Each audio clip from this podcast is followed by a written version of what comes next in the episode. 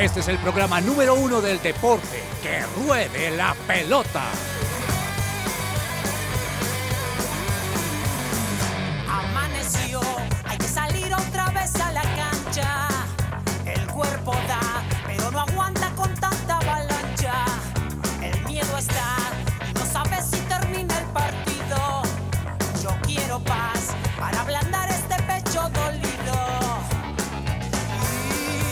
Queridos oyentes, muy buenas tardes, bienvenidos a Que Ruede la Pelota. Hoy es lunes 19 de diciembre.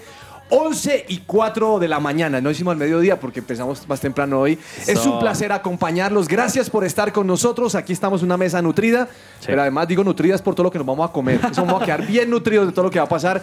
Gracias por estar en el último programa del año y hemos destinado dos horas para poder compartir con todos nuestros oyentes lo que nos dejó el Mundial de Fútbol. Don Andrés Perdomo, buenas tardes, joven, ¿cómo le ha ido? Profe, profe, muy feliz, muy contento y también muy nostálgico porque pues obviamente es el último programa de que ruede la pelota, también se nos acabó el mundial. Eh, no ¿Usted está, qué- usted no está sé qué- feliz en serio? Dígaselo a su cara, porque no, parece que estuviera no, feliz. es que hoy. estoy nostálgico. Ah, está también. nostálgico, Perdón, claro. me faltó esa palabra. No, claro, nostálgico y es que triste porque diga nostálgico, ya se nos ser- acabó, no hay fútbol, mejor dicho. No, qué Esperemos a vaina. ver qué pasa. Don Andrés Lozano, bienvenido un lunes, señor. Usted que es hombre de los jueves. Profe, buenas tardes para usted, para todos los oyentes. Qué gusto acompañarlos en este último programa aquí del 2022 para hablar de todo lo que fue el Mundial el día de Ah. Bueno, ayer. ¿no le gustó? Sí, sí, me gustó. Vamos a hablar de eso, señor. Don James Estrada, buenas tardes, filósofo. ¿Cómo le ha ido? Bien, súper. ¿Con quién está peleando hoy? Con nadie. Ah, bueno, está Santa Paz, bendito No, sea yo no Cristo. peleo, profe. Exponemos argumentos, Ah, pero ok. no es nada personal. Excelente, me alegra escuchar eso. Don Alejandro Gamboa, buenas tardes, joven. ¿Cómo está? tá? Hola, hola, profe, ¿qué tal? Un saludo para usted, para mis No lo compañeros. veo con la camisa de Barcelona, ni la Argentina, ni la, ni la mesiánica, nada. No, profe, estamos eh, felices, ¿no? Ya es- no hay necesidad de tener las camisetas, aunque me gustó mucho la que trae Juan Marcos. Le gustó, pero- ya vamos a hablar de Sí, esa, ¿no? Sí, sí, muy Dígame una cosa. ¿el McAllister de Millonarios es el McAllister de la selección argentina? Ojalá fuera, ojalá tuviera el mismo nivel. No le calza un- no le calza un guayo. Oiga, ¿qué, qué pase el de ayer de ese McAllister, ¿no? Pase eso. ¿Qué pase? ¿Qué, no, qué mundial, profe? No, muy- no, ya vamos a hablar acerca de eso porque es emocionante. Don Daniel Ordóñez, buenas tardes, joven, ¿cómo le ha ido? Profe, buenos días, ¿cómo está? ¿Cómo ah, me le buenos va? días, yo es que buenas tardes, la costumbre. Profe, 1266 días, 12 horas, 53 No, minutos. no me saque esa. ¿Esperando para el próximo mundial? Sí, señor. No, no, no, no. Me imagino que Colombia va a ir Sí. con los 48 equipos que hay, ¿no? Pues si no vamos, profe, Estamos en la olla. en la olla, sí. Don Juan. Marcos, ¿qué mira bobo? No le digo a usted, sino lo que dice su camiseta. ¿Qué mira? usted mandó a hacerse su camiseta anda pa' allá, argentina. uh. Anda para allá. No, feliz, feliz, feliz. Pues primero que todo, muy buen día para todos. Segundo, Francia. Y tercero, muy feliz de estar acá. Ayer fue un sueño. Tengo que decir que fue un sueño. Menos mal no lo veo afónico. No, Se no lo me gritó tanto. Su esposa le dijo, cállese. Estuve como en, en estado traumático Sí. que no me dio para, para gritar y quedar tan afónico. Sí, no, estuvo tremendo. Eh, ¿no? Mi celular, mi reloj, mi, mi iWatch me avisó que mi salud estaba en riesgo. Pero- ah, ¿en serio? Sí, sí, es real. Oiga, es y, me- real. y ahora que usted toca eso, me leí la noticia de un argentino que murió antes del partido. Ay, Oh, sí, sí, sí, un periodista, un narrador. Y no sé si sería el voltaje de lo que está viviendo o qué vainas, pero falleció. Fue una final 38 espectacular. años. No, Joven. tre- joven. Eh, doña Claudia Correa, buenas tardes, señor, señora. ¿Cómo le diría así, señorita? Pero me acordé que se No. casó hace como un año. Sí, ya me casé. Buenas tardes, profe. Un saludo también a todos los de la mesa y también muy, muy feliz por toda la victoria de Argentina. Bueno, bienvenida. Don, don Andrés Patiño, la sonrisa los lunes, ¿cómo le ha ido? Oiga, profe, muchas gracias. Saludos a toda la audiencia, a todos mis compañeros. Yo creo que nos tenemos que sentir privilegiados Sí. de haber visto ese partido. Sí, Para muy mí, bueno, muy bueno. eh, somos de los pocos que vamos a contar en la historia que vivimos el mejor partido de la historia de los mundiales. Muy bien, ahora, Eso- ahora le voy a hacer una pregunta acerca de eso, porque creo que Mm. me pregunto hoy. Eh, me falta saludar a don Jorge Perdomo, el embajador, le decimos ahora, porque va a haber fútbol es con el embajador de Argentina. O sea, él no fue con el embajador de Francia, sino con el embajador de Argentina. No, porque nos teníamos fe y porque Tenía hay que fe. respetar a los jefes, ¿sí o no? Claro, Hay que- entonces usted dijo, hay que ir. Hay que ir, hay que ir, pero de verdad había un ambiente grandísimo y mucho colombiano. ¿Apoyando a Argentina? Sí, no. vi la camiseta de Millonarios allá, no vi la de Santa Fe. ¿No de Millonarios? Sí. Ah, es que se cuelan en cualquier lado, pero eso no significa que... Debe ser la de McAllister, el hermano. el hermano. Yo creo, yo creo, yo Don creo. Andrés Silva, buenas tardes, joven, ¿cómo le va? Profe, buenas tardes, buenos días todavía, ¿no? Sí, buenos días. Y, viola a todos en la mesa, es muy chévere compartir con todos eh, así, así. Y eso que este no ha visto la comilona, ¿vio? en este, en este último programa del año y, y sí, creo que concuerdo con todos. El de ayer fue un partido Bueno. memorable para la Bueno. historia. Yo estoy de acuerdo. con eso. Saludo a doña Laura Tatiana. ¿Sabían que va a ser mamá? Sí. Sí, sabía. Ahí le cuento, hermano. bravo. Ya me dijo que va a tener a la pequeña niña y no le va a poner Mbappé porque perdió. Ella había dicho que tenía un niño Se le ponía Mbappé. Kiliana. No le hagas mal. Felicitaciones por su bebé. Profe, muchas gracias. Eh, no, pues yo también estoy feliz por lo que vi ayer en el Mundial, qué final tan espectacular. Pero hay varias polémicas, ¿no? Ahorita polémicas. las Ya vamos a hablar. acerca de eso. sí. No, no, po- polémica siempre tiene que haber. Sí, o sea, sí. donde está el ser humano, hay polémica. Eso sí, dejémoslo claro. Si hay polémica aquí en el, en el grupo de chat, ¿cómo no hay polémica? en ¿En serio, bro? Señor Messier Cabezas, buenas tardes. ¿Cómo le ha ido? ¿Le luce esa camisa de River? Ay, profe, muchas gracias. Buenas tardes o buenos días para todos los oyentes, para todas aquí en la mesa, para todos. De verdad que un abrazo grande en este especial de que ruede la pelota y, pa- y último programa del año. Muy contentos, felices. Yo en lo particular, de verdad que muy feliz.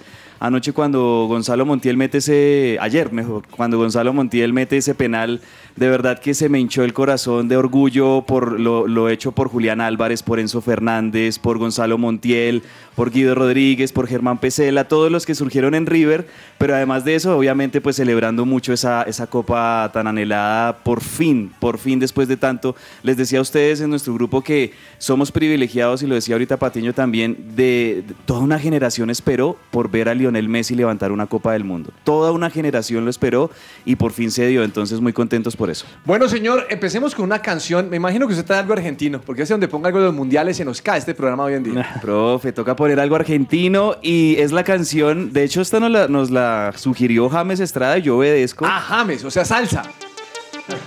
Escuchen esto, por favor. Esto es, esto sonó justo después de la premiación. Esto es la cumbia de los trapos, Yerba Brava. Cumbia, hoy vamos a Yerba poner. brava, imagínese esa vaina. ¿Qué quiere decir eso? Ah, eso no tengo ni idea qué quiere decir, ni quiero, ni quiero saberlo, pero el ritmito me evoca eso, me evoca el folclore argentino y también lo que lograron hacer eh, este seleccionado y un montón de hinchas en Qatar que de verdad pusieron a ritmo de cumbia argentina todo, todo el país con este mundial. Entonces escuchemos un poquito. Viene el fin de semana,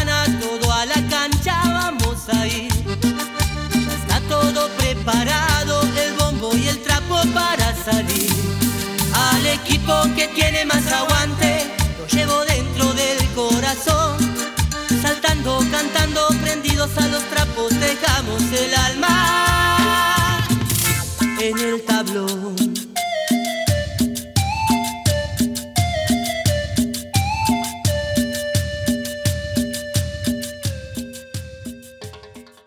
Esta sección es posible gracias a Coffee and Jesus, Bogotá. Hablemos de fútbol. Devenir champion du monde de football. Devenir champion du monde de football. Y si estás cansado de que tu factura de energía llegue muy alta, únete a la energía solar y envía tu factura a pago cero aprovechando los beneficios tributarios comunicándote con Jellyfish Power al número 304-337-2824. Recuerda, 304-337-2824 aplica para facturas de energía de 500 mil pesos en adelante. Si nos acaba de sintonizar, no se espeluque por esa canción.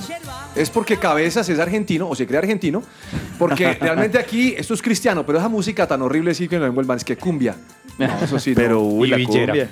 ¿Qué, qué? Bien villera. villera. No, Villera. imagínese esa vaina. Bueno, señores, vamos a empezar a hablar del partido de ayer, primera parte, vamos a hablar del partido. Sus conceptos con respecto al buen espectáculo que vimos ayer. Y quiero empezar uniéndome con lo que dice el señor Patiño. Eh, creo que en muchos años no hemos visto una final de cualquier partido de fútbol, de cualquier torneo, no habíamos visto una final bajo este tinte. Yo no recuerdo, yo estaba tratando de echar cabeza una final buena, porque normalmente las finales son como aburridas, son apretadas, son de mucha defensa. Tal vez en el Mundial de, del, do- del 2000, el anterior Mundial, el de, 2018 de Rusia, Rusia. hubo seis goles, pero hubo un Croacia mermado, ¿no? Pero este fue emocionante. Don Sí. James, filósofo, ¿le gustó la final o no? Sí, es- estoy de acuerdo, es la mejor. Porque yo nunca había visto algo así. Nunca había visto un partido como tan de, de buenos goles, de, de buen nivel. Pensé que iba a ser un partido aburridísimo. Yo dije, la verdad, pensé que Argentina iba a golear a Francia. Eh, Y eso lo repente- pensó en los primeros 10 minutos o 15 minutos cuando vio que arrasaron. No, los primeros, yo creo que la primera media hora. Primera media hora. Sí, sí. Eh, Patiño, Francia estaba como medio engarrotado. No sabemos si le sentó mal el virus de aquel, pero no era el Francia que nos venía, nos tenía acostumbrados a exponer, a dominar y atacar al rival. Yo creo que son dos cosas, profe. Yo creo que sí estaba mermado, estaba desconocido Francia, pero también creo que fue virtud del técnico argentino que supo leer bien los movimientos y, el ataque de Francia que realmente tenía controlado a Mbappé y, y a Griezmann. Creo que esos dos jugadores eran claves en el juego de Francia y, y no lo dejó hacer nada. Y me parece que Scaloni merece un, un- un título importante en esta final y Dan- en el Mundial, ¿no? Porque Dan- fue muy versátil, es un técnico muy versátil y, y creo que rompe todo paradigma, ¿no? Recordemos que Scaloni nunca había dirigido una, No, un equipo. Un equipo. Nunca había... Sorprendió a todos Por allá en la B, con, la inclusión de Di María por izquierda, que Sí. esa no la tenía nadie. Nadie tenía. Solo, de hecho, no solo que, que Di María fuera titular, porque tal vez se pensaba que iba a poner a Paredes con De Paul y con Enzo Fernández para contener. Sí. Pero no mete a Paredes, pone a Ángel Di María y lo pone por izquierda y, y enloquece a Kanté, o sea, a Cundé, perdón, a Cundé no, no, no encontró cómo poder eh, contener a Di María en esa Bueno, punta hay, izquierda. hay dos cosas que quiero que analicemos ahora. Vamos, vamos con la primera y es Argentina. Eh, Sí. Creo, que hay, creo que hay una gran virtud del técnico hacer esos movimientos como los hace. Me llamó la atención algo, Gamboa. Eh, Di María me llamó la atención porque lo reservó en varios partidos, no lo arriesgó, pero cuando hace el cambio me da la impresión que él quiere preservar, pero Di María no está al 100%, si no lo deja, porque el tipo está en un fiestón, por esa punta, la locura. Claro, profe, es que el cambio de Di María vino al minuto 64 Claro. e intentó mantener la idea porque ingresó a Marcos Acuña, Sí. Tagliafico siguió de lateral por izquierda y Acuña eh, pues seguía allí de extremo por izquierda. Pero eh, creo yo que la versatilidad, lo que resalta Patiño, porque hubo partidos en los que él hizo línea de tres Sí, sí, y, sí. No, y no por hacer línea de tres era más defensivo, ¿De sino acuerdo? que eh, eh, era un equipo que atacaba mucho más. Y creo que supo gestionar muy bien el grupo. Le dio minutos a Dybala, a Foyt. Todos los jugadores de campo tuvieron minuto y, y de hecho pues vimos que Champs hizo los dos primeros cambios a los 41 minutos. No, está desesperado. Sacó a Giroud y sacó a Dembélé, profe. Dos cambios en ofensiva y lo que pasa es que Argentina le dio un repaso en el primer tiempo. Lozano, ¿sabe cómo se llama eso para mí? Trabajo. O sea, el tipo fue a trabajar. El tipo no fue de turismo, sino a trabajar y sabía lo que tenía que hacer. La verdad es que lo, lo de Scaloni es impresionante porque creo que en los siete partidos que jugó en el Mundial no planteó dos de la misma manera. De acuerdo. Todos los partidos los planteó de manera diferente y hay que aplaudirle porque es un técnico, como lo decíamos ahorita, no tiene nada de experiencia, no tiene nada de recorrido, lo cual creo que hace más meritorio este título. Laura, algo que queda claro es que mm, vi un Messi muy recuperado y diferente al del PSG. O sea, no es el mismo Messi del PSG. Yo lo había visto en el Barcelona bien, el PSG disminuido y volvió a surgir un Messi que a los treinta y tantos años jugó muy bien.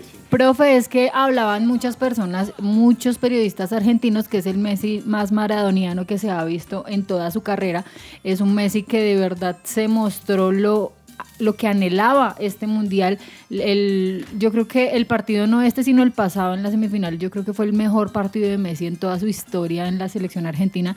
Y en la final demostró por qué, pues porque es Messi, porque es lo que en Argentina lo llaman como la leyenda que es.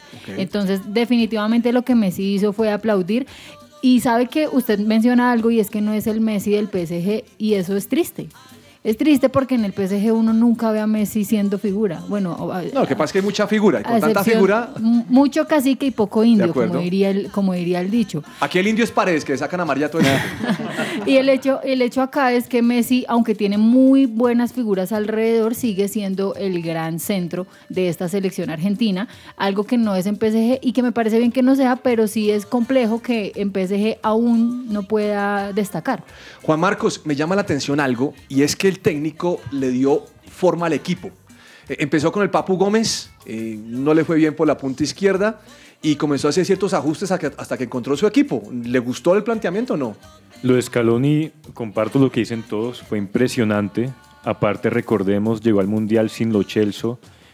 Aparentemente o inicialmente la solución era sencillamente reemplazarlo con el mismo esquema. Luego se dio cuenta que no era así. Tocaba cambiar absolutamente todo. Empezar Todo. a contar con McAllister, con Enzo.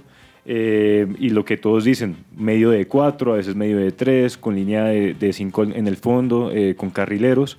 Espectacular lo de Scaloni, encontró el camino y supo identificar cuál era el mejor esquema para cada rival, como ya lo han dicho. Fue algo eh, personalizado, es decir, él, él- él le jugó una alineación personalizada a cada uno y para Francia fue la, la alineación perfecta. Lo de María es el jugador de las finales. Lo único que siento que de pronto se equivocó fue con el cambio. Yo hubiera Hmm. preferido un Paredes, por ejemplo, creo que era más acertado controlar más el medio y no seguir corriendo eh, la banda con Acuña, sino controlar más Claro. el medio. Y cuando jugaron de Paul, Paredes, Enzo y McAllister, ese es mi medio favorito de todo el mundial. Bueno, Espectacular. eh, perdón, Mo, me llama la atención algo, y es que normalmente cuando uno se fija en una selección, un equipo como este, eh, perdón, Jorge, eh, Andrés, ya le digo a Jorge, eh, me llama la atención que siempre surge la figura de Messi y la figura del, le voy a decir Emiliano, así como Cabezas dice que no se le puede decir Superman, yo a ese señor no le voy a decir Dibu, le voy a decir Emiliano después de la barbaridad que No, vi, le voy a ¿por decir? Emiliano. Me llama la atención que siempre surgen algunos dos o tres, pero hay otros que son silenciosos. ¿Qué tal ese McAllister? No, profe, es que lo que decía Juan Marcos es muy cierto. Eh, Scaloni fue armando el equipo. A mí me impresiona algo y es que yo me, me- me ponía a pensar ayer, ¿qué tal que la selección hubiera sido de 23 jugadores? No hubiera ido Enzo y no hubiera ido McAllister. Yo Mm. creo que no hubieran ido de él. ¿Quién sabe? Pero con lo que pasó desde Arabia Saudita, él fue armando y Enzo y McAllister, y sobre todo McAllister como armaba el equipo, porque era un armador para mí, ayer lo vi como un armador, fue impresionante. Y usó la juventud, lo que es Enzo, McAllister, este Julián Álvarez, que son chinos de 21 años que hasta ahora están, Molina, impresionante lo que realmente está oxigenando mucho a la, a la Argentina. Y lo de McAllister fue impresionante. En Argentina era quieren, armando mucho. En Argentina quieren que cuando Leo Messi se retire, la 10 quede para McAllister. Así McAllister. Les, les encantó el mundial de, de McAllister, un chico surgido en Argentinos Junior, hijo del Colorado McAllister que jugó en Boca. Y tiene como dos hermanos más que no funcionaron, algo así estuve Sí, leyendo. Uy, Cabezas mencionó a Boca. Claro. Esto es un hecho, Dios mío. Ah, él siempre lo menciona, siempre Claro, lo menciona. porque sí. conozco... Lo menciona el 9 de diciembre. Es lo- Claro, cuando lo sea, menciona. Solamente esa fecha. Exacto. Conozco tanto el mundo River como el mundo Boca, por supuesto, y vi a jugar al Colorado McAllister en los 90 y, y sobre todo parte de los 2000.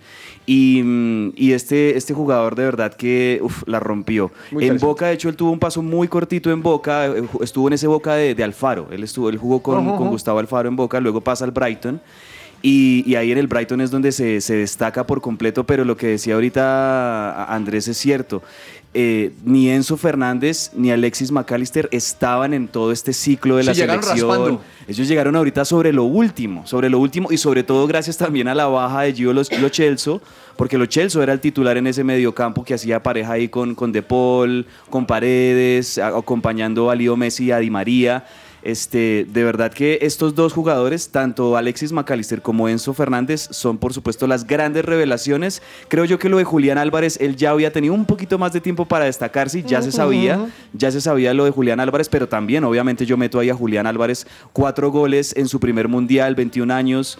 Eh, de verdad que viendo esta selección, tienen, de hecho, profe, cuando se retire Leo Messi, esta selección puede igual seguir siendo candidata porque tienen muchos jugadores Pues jóvenes gusto y lo va a hacer. que, que van a poder ser, llevarlos a la Pero final. mire, hablando de gente silenciosa, Claudia, dos centrales maravillosos. O sea, a mí no me gusta Otamendi, les confieso. No me gusta Otamendi, pero hizo el trabajo. Tremendo mundial de Y, Otamendi. y el de Cuti Romero, Cuti Romero. hizo el trabajo. No me, tampoco es que me guste mucho. Ayer, eso sí reparten allá, no se dieron cuenta ustedes, pero eso cada vez que cogía Mbappé el balón, eso, métale su tanganazo.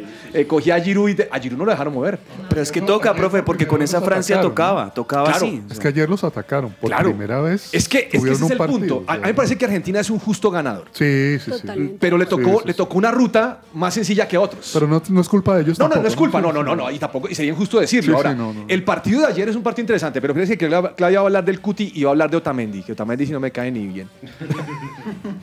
Profe, la verdad me parece en general de todo el juego de Argentina como tal, excelente, me parece un equipo muy completo, me parece que no dependen de Messi como en el pasado también lo decían.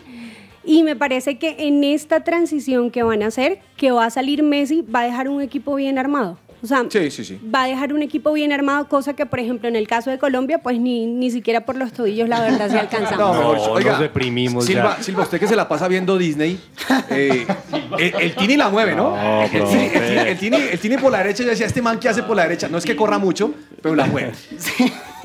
Pues sí, eso fue objeto, objeto de muchos memes ayer ese tema. Ah, sí, salió. ¿Qué muchos, muchos, hablando acerca de que eso sí la inspiraba, que ahí sí se había inspirado y que toda la Ah, cosa. no, con razón. Pero, pero sí, de, de verdad que yo creo que concuerdo con todo lo que, lo que hemos dicho hasta este momento. Argentina es un, es un ganador meritorio, merecía ganar, eh, porque logró plantear este partido de una manera mm, buena, digámoslo, o sea, logró, logró encontrar en donde había fallas y, y corregir allá, y de esa manera plantearle un partido a Francia que no la tuvo fácil tampoco y que por eso dio espectáculo, porque no fue sencillo para ninguno de los dos, no fue un paseo ni para Francia ni para Argentina, fue, un, fue reñido, en, en- hubo un momento en el que estaba medio eh, como, como sonso, como quieto, como aburrido, pero se puso muy, se puso muy emocionante. Ya cerca del final del segundo tiempo ya estaba.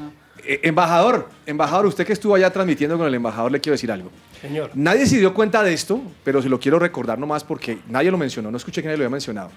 Creo que Argentina jugó cuatro partidos en Lusail. Cinco. ¿Cinco jugó? Creo que cinco. Creo que cinco. O sea, jugó, jugó de local. El que más jugó el USAID. Pero además ponga la atención que la tribuna era argentina. O sea, había unos franceses por ahí, pero... Yo, yo aquí le quiero decir, lo que pasa es que el peso de la directiva y el Chiquitapia sí pesa y se nota que mete la mano. Y eso también es algo que favorece al equipo. Como abrazaba a Messi ayer. Exactamente. Impresionante. Mire- ¿Cómo no lo va a abrazar si lo que le está dando es una... O sea, ese chiquitapia tiene una pinta de conductor de bus, hermano, que Ay, no sí. puede... Pero maneja muy bien los hilos. Y yo creo que, que, que Argentina, que tiene a favor a nivel de dirigencia, que está sucediendo también en lo deportivo, hubo un recambio. Es que después de que murió el, que murió el viejo, Grondona. el viejo que movía los hilos, ahora apareció este. Y el hecho que Argentina sea campeón, es que va a mover hilos duro ahí. Sí, sí, sí, no, y estaba al lado de, de, de jeques, de presidentes, o sea, eso es un mensaje también al mundo y a Argentina también. Oiga, y le pusieron, usted vio que el- el- el- la camiseta que le pusieron a Messi, ¿cómo se llama, ese- cómo se llama eso? Ese- pero ponga micrófono porque se me habla ya. El, eso fue el, el manto real El del manto de Qatar, real. del- No, la llama- gente estaba peleando Juan Marcos porque no le dejan tomar la foto. Yo pensé que se iba, iba a agarrarse a, a boxeo con, con el que tenía el problema, porque es la misma pinta. No, Se y no se imaginaba la foto emblemática con la camiseta argentina y, y ahora quedó con- Profe, se llama Beast y es una capa eh, que solamente pueden utilizar ministros, embajadores, Ah, gente demasiado importante. Bueno, eso, Como están muy felices aquí. Aquí se les ve la sonrisa a muchos de ustedes por el tema de Argentina y Gamboa está pidiendo la palabra. Eh, Gamboa, lo cierto es que Argentina quedó campeón, pero lo sufrió. Porque le volvió a pasar la misma de Países Bajos. Demasiado, profe. 70 minutos. Es que eso es lo que tiene el fútbol. Si no es Argentina, no se sufre, señores. No, y, Argentina en el primer tiempo fue demasiado superior. James decía iba a ser para goleada, uno veía podía Claro, ser de 3-4-0, pero el fútbol es tan hermoso que en dos minutos Mbappé hizo dos goles y cambió todo. Y lo otro es que Mbappé casi no, no había aparecido en la final. Pero hizo tres goles, profe. Tres goles en, en una final de un mundial es una locura. Solo había pasado en el mundial del 66 y ni aún así le alcanzó. Argentina había dominado mucho, pero, pero en cinco minutos cambió todo. el partido, el partido cambió cuando Scaloni saca a Di María, ahí abre las bandas y Francia Pero yo se creo da que Di cuenta María no de estaba pleno, no estaba pleno. Pero, pasó pero, allí. pero, profe, no debió haberlo sacado. No debió haberlo No. sacado porque ahí el partido cambió y, y, y The Champs dice y mete a Coman y Coman le abre una. Y, María ahí se es cuando estaba- vienen los Pero dos si goles de Francia. físicamente no está un jugador, Sí, pues obviamente, no puede, obviamente. no Él puede sabía ser. que aguantaba hasta ahí. De acuerdo, yo creo que además Scaloni lo explicaba, porque cuando entra Di María lo que él quiso es retrasar a Tagliafico casi en una línea de tres para que Marcos Acuña le hiciera la banda. O sea, finalmente él sí trató de hacer ese 5. No lo trató de hacer, pero es que Di María es mucho más que ese Acuña. Di María, Di Bueno, en esa María, punta. Di María, que bueno, lo mencionaba también Juan Marcos, eh, es el hombre que ha marcado gol en la final de la Copa América, en la finalísima, esta que se inventaron contra Italia, y en la, y en la final Son argentinos, hermano, todo. y en la final de la Copa del Mundo. O sea, Di María, que se perdió hace cuatro años y medio la final de. No, hace ocho años y medio la final de Brasil. Por la lesión. 2014 por la lesión. Tiene su revancha. James, ¿sabe qué me llama la atención de Argentina? Que le dieron un palo a Scaloni. Ayer escuché que cuando lo nombraron técnico, un, un- un periodista le dijo, y cuénteme una cosa, ¿usted qué credenciales tiene para ser el técnico de Argentina? Así lo recibieron los mismos dirigentes, los mismos eh, periodistas. Pero ¿sabe también quién a quién le han dado mucho palo? A Di María. Sí, claro. A Di María lo han encendido con toda... y Pecho le- frío. no, le- pecho frío, eso le dicen de todo. Pero vi, ya, ya quedó en la historia. No, pero ya todo eso ya se borró. Con este título ya todo. O sea, que le dijeran a Messi que no cantaba el himno, que no tenía personalidad es que es para ganar increíble. cosas con Argentina, ya todo eso quedó por el piso. Cuando a Messi muchos en Argentina, medios, hinchas, etcétera, esas dos derrotas de Copa América en los penales contra Chile, que fueron dolorosísimas en esas dos Copas América, que incluso Messi pensó pensó en retirarse. ¿Por qué Messi pensó en retirarse? Porque él no veía el apoyo de la gente, de mucha gente que lo criticaba en ese momento y hoy en día, pues bueno, ya está tan, es tan querido como el mismo Diego. Mire, no se me vayan a enojar. No se me van a enojar porque sé que aquí hay hinchas furibundos argentinos se me van a enojar. Pero eso, el primero no fue penal. A mí, perdóneme, pero eh, lo, lo- lo toca. O sea, ¿cómo quiere? Entonces jugamos fútbol sin tocarlo o qué? Pero el tipo se la. Es que si vamos a hablar, profe, Ni en del la arbitraje, semifinal. en todas las sem- en las semifinales y final, horribles los arbitrajes. Tampoco. Estuvieron y el, mal. Y el bar, oiga, y el bar no apareció. O sea, es que yo miraba la jugada, yo decía, yo sé, yo sé que no soy al- el más apasionado por Argentina. Voy a tratar de ser, pensé para mí, voy a ser justo, porque uno tiene que ser justo. Y yo veía esa jugada y decía, no, eso no es penal. Eso no es, yo, yo viendo el partido, obviamente hinchando por Argentina, yo también, yo la verdad no vi penal, no sé si hay una pequeña parte de, de, de Dembélé en, en la pierna que tropieza Le hizo a, zancadilla. a Di María. Le hizo zancadilla. Pero si, si no- si el VAR no interviene es porque confirma Lo que pasa es que todos los la árbitros, decisión fue todos correcta. los árbitros tienen una perspectiva diferente. Claro, este, si es los tocan, porque vieron los penaltis No, este también lo de tocan y- y Francia. lleva, este lo pero los lleva. que estaban pitando antes, si dejan que se den y este no. no Ahora, si, no lo es la misma estaríamos jugada. hablando ¿no? de Es lo similar, pero no es igual. Sí. Listo, digamos que no fue penal, pero el penal a Koulibaly tampoco fue penal. ¿A Koulibaly? No, no, no. Eh, eh, sí, al, el, A Colo. a Colo. A Colo que lo coja de la- del hombro. Exacto, No, pero que- parecido, es el mismo Este- penal. este jue- no, el no penal el- de Otamendi tampoco mismo me parece que fue penal. El de Otamendi, no digamos que el de. Otamendi me queda la duda porque el tipo lo jala. Y es que, mire, hay una cosa que pasa, que digamos que con el de cabeza me parece interesante. Los jugadores saben cuando medio los tocan y se tiran. Sí, O sea, sí, sí. ese es el Sí. punto que Es usted que pasa es de, es libreto, Claro, fue es- una- es un un tema muy de bravo. libreto y se ha pitado toda la vida. No, De no, no, no, toda la vida no. Yo vi agarrones que no pitaron en el mundial. Yo vi agarrones, agarrón literal que no pitaron. Hubo seis una- penales a favor de Argentina determinantes, de los cuales, con mucho respeto, muchachos. No se pongan bravos, respeto. tranquilos. Tranquilos, tranquilos. Pero de lo que yo he visto de los analistas que sigo, solo dan dos. Dos, dos, los otros cuatro Dos, no. Quiero cuatro complementar con un dato ahí, perdón, y es que Argentina es el campeón que más penaltis Sí, ha patado sí, claro. en la historia de los mundiales. Claro, lo que pasa es que eso despierta Cinco suspicacias, ¿o no? Sí, claro, un montón, un montón, profe. Y lo que pasa es que más en una final de un mundial, un penal que abre un partido. Ahora, hilar y decir que compraron el mundial y eso, No, estoy no, de acuerdo. no, no, pero, no. pero estoy de acuerdo en que ese y el que le hace Chesney a Messi tampoco me parecieron penal. Sí, no, el no, de no, ayer tampoco. Para mí, el árbitro se dio cuenta que el primero no fue penal y no lo ¿Y debió compensó? pitar y compensó el de De Francia. acuerdo. Bueno, yo no sé hasta qué Aquí con Jorge estamos pensando. Pero vio, vio, no, se, eh, no reclamaron los franceses. ¿Por qué No. Francia no reclama entonces el penal? No, pero le hace una cosa. Francia no reclama por cultura. Porque es una cosa argentina, donde eso le pase a un argentino, argentino reclama por todo, ¿o no? ¿Le estoy diciendo mentiras? todos son fríos, son fríos los franceses. son fríos, son fríos. Pero un argentino reclama A un todo. sudamericano, Pues que. Un sudamericano reclama todo. Brasil. El uruguayo Oiga, le tenga- tumba el bar, póngale, le tumba el bar el uruguayo. Póngale, el uruguayo. Póngale al lado a Casemiro. Póngale a Casemiro una jugada que no pero es. ¿Qué hace todos son Casemiro? africanos. No, no.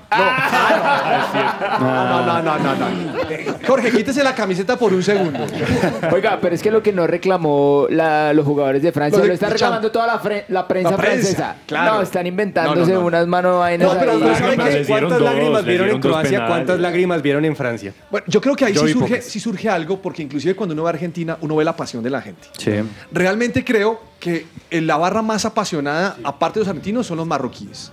Que si ustedes escucharon el partido del tercer y cuarto, esos cheían chiflando y se sentía el estadio Casi como locales. Pero bueno, digamos, quiero cerrar con Argentina. Sé que no vamos a cerrar con Argentina definitivamente, pero quiero pasar un segundo a un análisis a Francia. ¿Algo más de Argentina?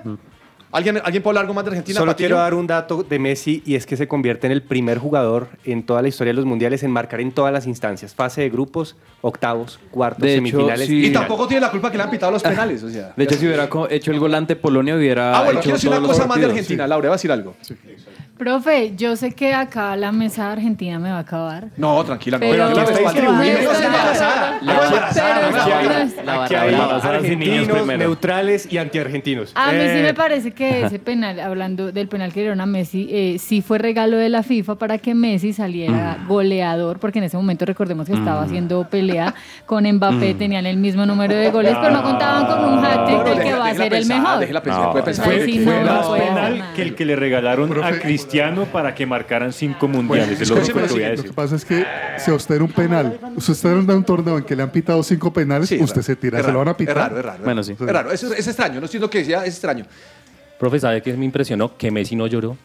Yo no lo vi llorando. ¿Messi no lloró? Lloró más en la, en la final de la Copa América que esta. Bueno, hay algo que... Yo creo que estaba más aplomado en recibir el Mire, premio. no tengo ningún problema con que Argentina haya ganado. La verdad, yo no iba por ninguno de los dos. Me parece que en aras del fútbol fue un excelente partido. No tiene que verlo bajo Profe era neutral en esta final. Pues, digamos que lo, yo, yo le dije a usted, lo, que- lo único que me fastidia de Argentina es que los hinchas son demasiado lo Y el Dibu, sí. No, y ahí va la segunda parte. Para allá voy.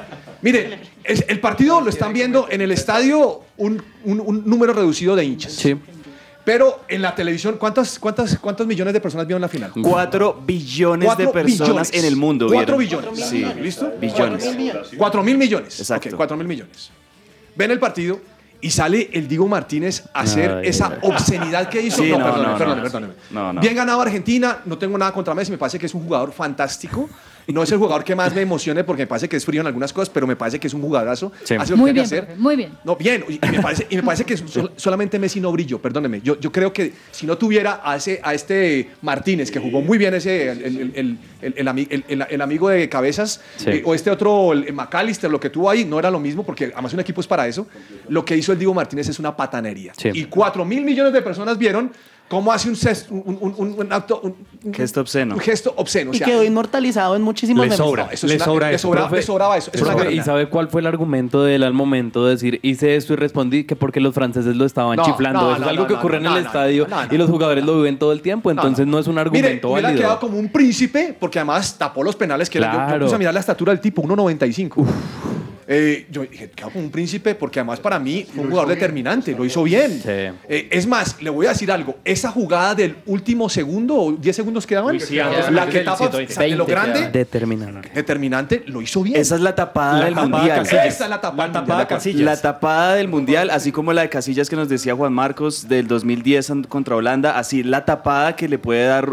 y es que es en el, ult- en la último, en el último minuto. Eh, de hecho, esos últimos No. 30 segundos. Esta, esta final fue tan emocionante que en los últimos 30 segundos de la largue.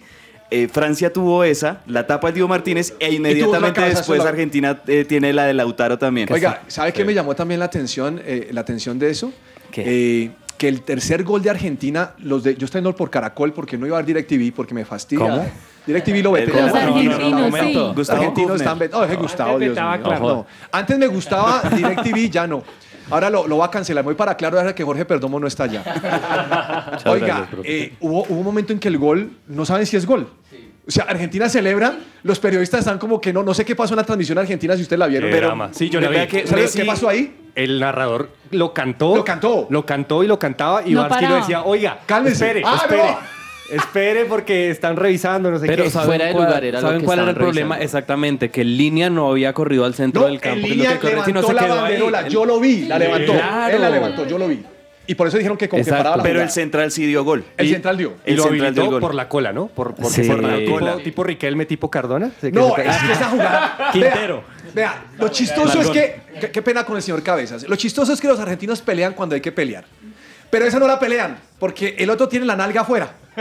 ¿Sí lo, vean la es jugada. que ahí- tiene sí, la sí, cola, sí. Está, está con la, sacando la cola y todo el cuerpo adelante. Y el otro tiene la bra- el brazo así adelantico. No, No, pero no era el brazo, era, era la mano, era La como mano. un dedo de la mano que estaba medio adelantado, pero eso no cuenta para fuera de lugar, entonces sí fue un gol legítimo. No cuenta. Hablando de Lautaro Martínez, tenía el espíritu del Pipa, ¿no? O sea, ayer yo me acordé del Pipa Higuaín cuando se come ese gol casi igualito sí. por debajo del arquero y no lo logra meter El cabezazo del Profe, pero aquí que Andrés menciona a Lautaro, yo quiero también hacer una mención especial a esos jugadores que no participaron mucho, pero que fueron determinantes en momentos claves. Me refiero porque a Lautaro. Lautaro la baja ahí, eh, es el que mete el remate, le queda la pelota a Messi. Cuando Lautaro tuvo que cobrar el penal contra Holanda, eso no es para cualquiera, No, lo, metió. También quiero hacer una mención especial a Dybala. Mire que La Dybala no tuvo casi, casi Dybala. minutos, pero Dybala, los dos penales que tuvo que cobrar, los cobró, los metió. Y eso también es clave. Esos que se supone que son estrellas en sus clubes, Oiga. pero que no tienen tantos minutos.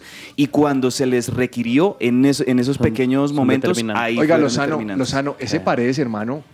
eh, yo me acordé ayer de un jugador que le dicen el sicario. Allá, allá en River. ¿Aquí cómo a Ricario Rojas? Sí, Robert Rojas. Yo me- cuando vi a Paredes jugar, dije, oye, este man sí, hermano. Yo siento que Paredes estaba chateando con Mascherano y entonces Mascherano Le decía, el libreto es este, No, y no, luego no. hacemos esto, No, no, porque no. ese era el, el- Oiga. el que entraba a, Oiga, hacer la obra ahí. Gamboa, Gamboa. Oiga, y el Kun Agüero parecía que hubiera jugado, ¿no? No, Hasta apenas, Apenas Montiel hizo el penal, él lo primero que hizo fue salirse No. bajando por, por las escaleras. Oiga, yo no sé cómo dejan meter a ese man, hermano. Profe, incluso en los últimos días eh, se con decía Messi. que estaba en la concentración del equipo. Fue, No, se durmió quedó con Messi la última en el noche. mismo cuarto de ellos. Incluso tuvo medalla. Imagínense si perdían lo que iban a hablar No. del Kun Agüero en La esa que la final. mofa, que lo desconcentro, Es que que, bla, oiga, bla, pero es que bla. me quedan 34 segundos de esta sección, pero me gusta lo que dice Patiño. ¿Ustedes se imaginan donde todo hubiera, no hubiera No. sido así? No. O sea, ¿cómo, cómo es la cosa, no? Donde el Es- Dibu no hubiera tapado esa No. Pelota. No, Ya o sea, todo cambiaba. No, Los sí memes. cambiado todo. No, no, no. Todo es, todo es tan, tan complejo. Vamos a un corte profe, comercial. Aquí no estarían hablando tanto. No, déjenlo, están felices. Yo- a mí me gusta cuando hablan. Vamos no a un corte acá. comercial, Sí, eh, señor no. Cabezas, y volvemos y vamos a hablar de Francia, ¿les parece? Bueno. Listo, vemos que Jorge Perdomo ya se quitó la camisa argentina y se va a poner la de Francia. porque no vas a entender las finales que perdimos, cuántos años la lloré, pero eso se terminó porque en el Maracaná la final color azúcar la volvió a ganar papá. Muchachos, ahora no volvimos a ilusionar. Quiero ganar la tercera.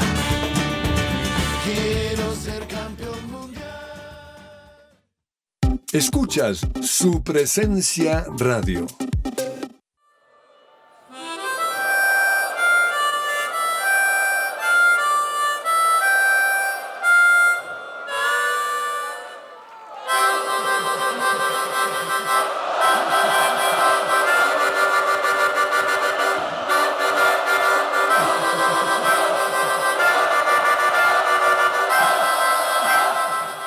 Bueno, muy bueno. La canción divina. Eh, mire, antes de hablar de Francia, quiero preguntarle a Juan Marcos por qué no pudo ver el extratiempo. Ay, ¿qué pasó? Les cuento, no celebré los goles de Argentina, solo grité el segundo, pero me parecía muy bueno para ser cierto. Me parecía que estaba Sí. todo demasiado color rosa. Llega el empate Mbappé, casi me desmayo. Se acabó el partido, los 90. Estaba con mi familia. Me fui a un cuarto solo, me encerré a escuchar música. ¡No! Y no vi los últimos 30 minutos del partido. Puse una alarma. Cuando sonó la alarma, me asomo al televisor y fue la última jugada de Colomani y casi me vomito en esa O sea, jugada. usted llegó, usted llegó al momento más que no debía el haber llegado. peor momento de todo el partido. Me después ilusioné Lautaro. con el contraataque de, de- de Argentina con Lautaro. Ahí fue cuando el, el reloj le dijo se está infartando. Sí, exacto. Acá tengo la foto ¿En que serio? estaba ¿En por serio le encima de pasó los eso o me está 120 tomando el pelo? pulsaciones por minuto. O sea, es- estaba mal, estaba mal. Oiga, profe, yo vi el partido con un fiel oyente de este programa, Julián Lugo, eh, el Uy, cardiólogo. no. No, no, no, no. Eh, el man lo cogió y le puso una, le puso una banda. Me contó. Hicieron un estudio en cardiología sobre la mayor cantidad de infartos que suceden cada cuatro años en junio y julio. Esto es una realidad. Esto es una Pero realidad. es de que Juan. Marcos, ¿cuántos años tiene usted, Juan Marcos? Como 15. 26. No, muy joven. Bueno, mm, cabezas, ¿usted que no pudo los penales de qué? Holanda. Yo, eh, ya hablando aquí como de pronto de los sacrificios que metimos algunos hinchas de, de la selección, yo no vi los penales contra Holanda. Yo es, esa tanda de penales que fue emocionante, todo eso, yo mm, no sé, como que sentía que no debía verlos, entonces no los vi. No los vi y ya y esperar a que Argentina ganara y bueno, afortunadamente ganaron. No, es, eso es un estrés bravo. Por penales es un estrés bravo. O sea, uno- yo los vi tranquilo porque como no voy por ninguno y por el otro, pero si, uno- si hubiera Santa Fe comprometido, está uno Sí, por allá claro, espelucando y está haciendo que... O Colombia. Bueno, o Colombia. Bueno, Francia. Mm, yo vi un Francia mermado. No, no voy a decir cuál es la razón, porque además, como decía James, ahora venía hablando con el ascensor, Deschamps nunca dijo nada.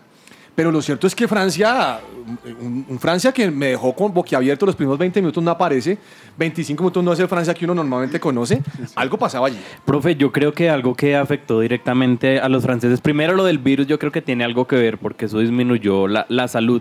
La Y gripa lo- del camello sí, se sí, llama. sí. Y lo segundo es el, el tema de ese fuego interno o esa necesidad de, de ganar un mundial. Porque era repetir para ellos, no era un logro más o algo así, sí es la Copa del Mundo, pero para ellos es algo que ya habían hecho hace cuatro años, no era algo totalmente diferente y era como voy a repetir lo que ya hice, entonces no sentían como esa misma necesidad y esa misma motivación que tenía Argentina por todos los jugadores y lo vemos hasta el minuto eh, 70, 75 que tiene las primeras llegadas, pero lo que vivimos de, de Francia fue totalmente discreto. Profe, yo vi dos cosas. Vi, vi que Argentina planteó muy bien el partido. O sea, no podemos quitarle el mérito a Argentina. ¿De acuerdo? Eh, vi a un Francia disminuido físicamente. Eso- eh, en cuanto a eso, profesor, se sabrá en unos meses. Claro. Ahorita, de hecho, No, no, ahorita no va a pasar nada con eso. No, y, y decirlo, decirlo, entonces van a decir, ay, por eso ganó Claro, Argentina. porque se va a echar, sí, claro, y, y y es injusto también. Creo que Argentina planteó en el partido y creo que Deschamps también, aparte de que su equipo estaba disminuido, también planteó mal. Se equivocó. Porque, Es que porque él un empieza a 4-3-3, corregir, empieza a mover claro. fichas.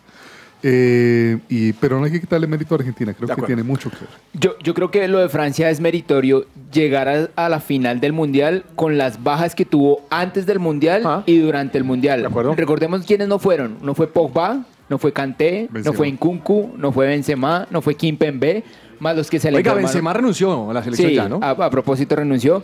Entonces, y, y con todo eso, lograr anteponerse y llegar a una final, creo que también Francia tiene su mérito. Profe, creo que fue el único partido en el Mundial en el que yo vi tan superado a Francia. Fue el único partido. Sí, sí, y el mayor mérito de Argentina fue haber jugado su mejor partido el día de la final, porque Sí, eso no es nada fácil y ahí confirma que fue el mejor equipo del torneo. A mí me impresionó la actitud del presidente de Francia, Macron. Sí, no sé si ustedes vieron imágenes, estuvo hasta en la... No, no solamente eso, bajó al medio tiempo y les dio unas palabras de motivación a la selección francesa y eso lo leyendo. Y perdóname, pero Kylian, Kylian Mbappé, excelente. Menos mal que Alberto Fernández no se apareció ni cinco por allá, menos mal. Menos mal, no lo quería ver. Profe, sabe que yo ayer cuando veía la celebración, creo que eh, si uno hubiera visto a Argentina perdiendo, claramente las lágrimas hubieran sido súper súper evidentes. Pero siento que este mundial, esta derrota no le dolió tanto a Francia porque venían de ser campeones, pero también sobre todo porque se notaba que estaban mermados, como usted lo, o sea, se notaba que estaban mal. Eh, no, no, no es un decir, no es que por eso ganó Argentina, porque no, es más mérito de Argentina que, que desacierto de Francia, pero es un hecho que Francia inicialmente no fue el equipo que Argentina mismo esperaba. De acuerdo. Eh, profe, Kylian Mbappé, yo, yo quiero decir algo. Yo sé que ya ayer se terminó la discusión de si Messi es el mejor de la historia, pero en este momento el mejor jugador del mundo, sin duda alguna, es Kylian Mbappé. De acuerdo. O sea, el mejor jugador del fútbol. Le pegó bien en ese segundo gol, ¿no? No, que es que es un jugador, es un animal, es una nervioso. bestia, es increíble. Se, se echó el equipo al hombro eh, cuando los demás no tenían ideas. Fue el que propuso, el que, el que atacó. De hecho, si, si miramos la jugada de- de- del penal, el, mi- miren, Mbappé se tiene tanta confianza que cuando le llega una pelota, él la tira hacia Ujú. adelante y va a picar porque sabe que va a llegar a la pelota. De acuerdo. Y, y algo va a pasar, alguna jugada de, de peligro va a generar. O sea, es, es, es el mejor jugador, sin dudas, del fútbol mundial actualmente. Yo creo que el mayor error de Francia fue, como lo decían mis compañeros, algunos de ellos, el planteamiento táctico. Porque desde, de hecho desde Argentina lo veían. Dembélé no puede jugar porque Dembélé realmente sí tiene un ataque, es profundo, pero en su regreso Di María lo destrozó. Lo destrozó igual al lateral Cundé y creo que por ahí Yo pienso que Argentina- más a Koundé, porque el, el oficio de Embelé era Claro, pero, atacar. ta- pero también frenar esa banda y hacerle eh, el, el- el apoyo al, al lateral. Y creo que en ese sentido eh, Deschamps también tuvo otro error y es que nunca cambió el equipo. Realmente Sí. siempre jugó con lo mismo y ahí se nota la diferencia con Scaloni. De acuerdo. Pese a no haber jugado la Copa del Mundo, yo creo que Karim Benzema todavía sigue siendo mejor ju- el mejor jugador del mundo por encima de Mbappé, porque siempre le falta como ese centavo para el peso y está muy bien rodeado en PSG, pero creo que tiene que dar el salto a un, a un equipo de calidad para poder ser ese jugador élite y top del mundo, porque el PSG es un equipo que invierte mucho, pero que desafortunadamente no ha logrado eh, llegar. In- Indudablemente a Kylian Mbappé todavía le quedan muchos mundiales, está a pocos goles de igualar a Klose como el, el mayor goleador del mundo, pero sí, lo que, lo que pasó eh, en Francia todavía no se entienden, eh, pero es un proceso que lleva muchos años, en las últimas siete finales ha, ha estado, si no estoy mal, en tres, ha logrado dos títulos, 98 y 2018, así que yo creo que el proceso de, de Champs eh, debería seguir. Ahora, para complementar ahí un poco a lo que hablaban de Mbappé, perdón, perdón, perdón. La Ya. empanada, la empanada. Eh, Mbappé, eh, a, a los comentaristas El ayer en, Sí, sí, en sí. Caracol, en Caracol decían algo y es que, eh, pues lo, lo- lo mirábamos. eh, Francia también estaba anulado porque no dejaban jugar a Mbappé. Cuando Mbappé Sí. encontraba un espacio, encontraba dónde moverse, encontraba dónde hacer algo, hacía daño y hacía mucho daño. Mire, Entonces, No, no, estoy de acuerdo con usted, pero a mí, a mí sí me parece algo que está mencionando Patiño que es cierto, y es que eh, Deschamps no cambió. Y Argentina sabía lo que tenía que hacer porque Argentina sí cambió. Y hay una, la, la ventaja Argentina fue esa. Yo sí creo, a diferencia de Daniel, yo sí creo que Mbappé es un, es un maestro. Eh, no sé si sea el mejor del mundo porque a mí no me interesa saber quién es el mejor del mundo porque yo no entro en el discurso de Patiño de quién es el mejor del mundo. Ah, no, Patiño no es, ese, ese es Juan Marcos. Pero el punto es que el tipo apareció y en dos jugadas la metió y pidió el balón porque no- 23 años y pedir el balón para cobrar No un se penalti. esconde. Claro, no se esconde. Hay otros que se esconden, que por eso decimos los pecho fríos. Profe, a- ayer yo sentí que era un partido para Benzema. Con esa Argentina intensa. Y con la salida de Giroud. Y con la salida de Giroud también. hombre. Yo también lo sentí ahí. Yo, yo quiero hablar un, un tema, profe, con respecto a las sustituciones de Francia y, y no me lo tomen a mal. Yo respeto el tema de las colonias de Francia y, y mucho se habla de este tema de los jugadores que de- son La- provenientes la de, de. África. Cuidado que son familiares de James. Mire, mire las sustituciones que hizo de Champs. Entró Ibrahim Konate, Kingsley Coman, Eduardo Camavinga, R- Randall Colo Muaní, Yusuf Fofana. Todos, absolutamente todos esos, esos cambios. O sea, yo eh, hinchando por Argentina. Yo, yo- hinchando por. Argentina en ese momento, cuando Francia hace el 2-2 y, y veo a Francia en el tiempo extra, yo digo, hombre, qué complicado es también ganarle a una selección que no solamente va a contar con los, con los nacionales, me, me refiero, sino con los que han, sido también nacionalizados franceses. Y ojo, porque o sea, Francia tiene muchos jugadores que provienen de, de, otros, de otras nacionalidades, de otros países, muchos de ellos en África, que es respetable, está bien, pero también esos fueron los que le cambiaron el partido a Claro. Francia. Mire, mm, a mí me parece que bajo el punto de vista de partido fue muy bueno. Creo que Argentina dominó todo el encuentro. Hasta el minuto 70 dominó Argentina. Le hizo un planteamiento táctico muy interesante. Eh, Creo Sí. que la idea de meter a Cuña por Di María es una idea interesante, pese a que no, al margen que no haya funcionado como Claro. imaginó.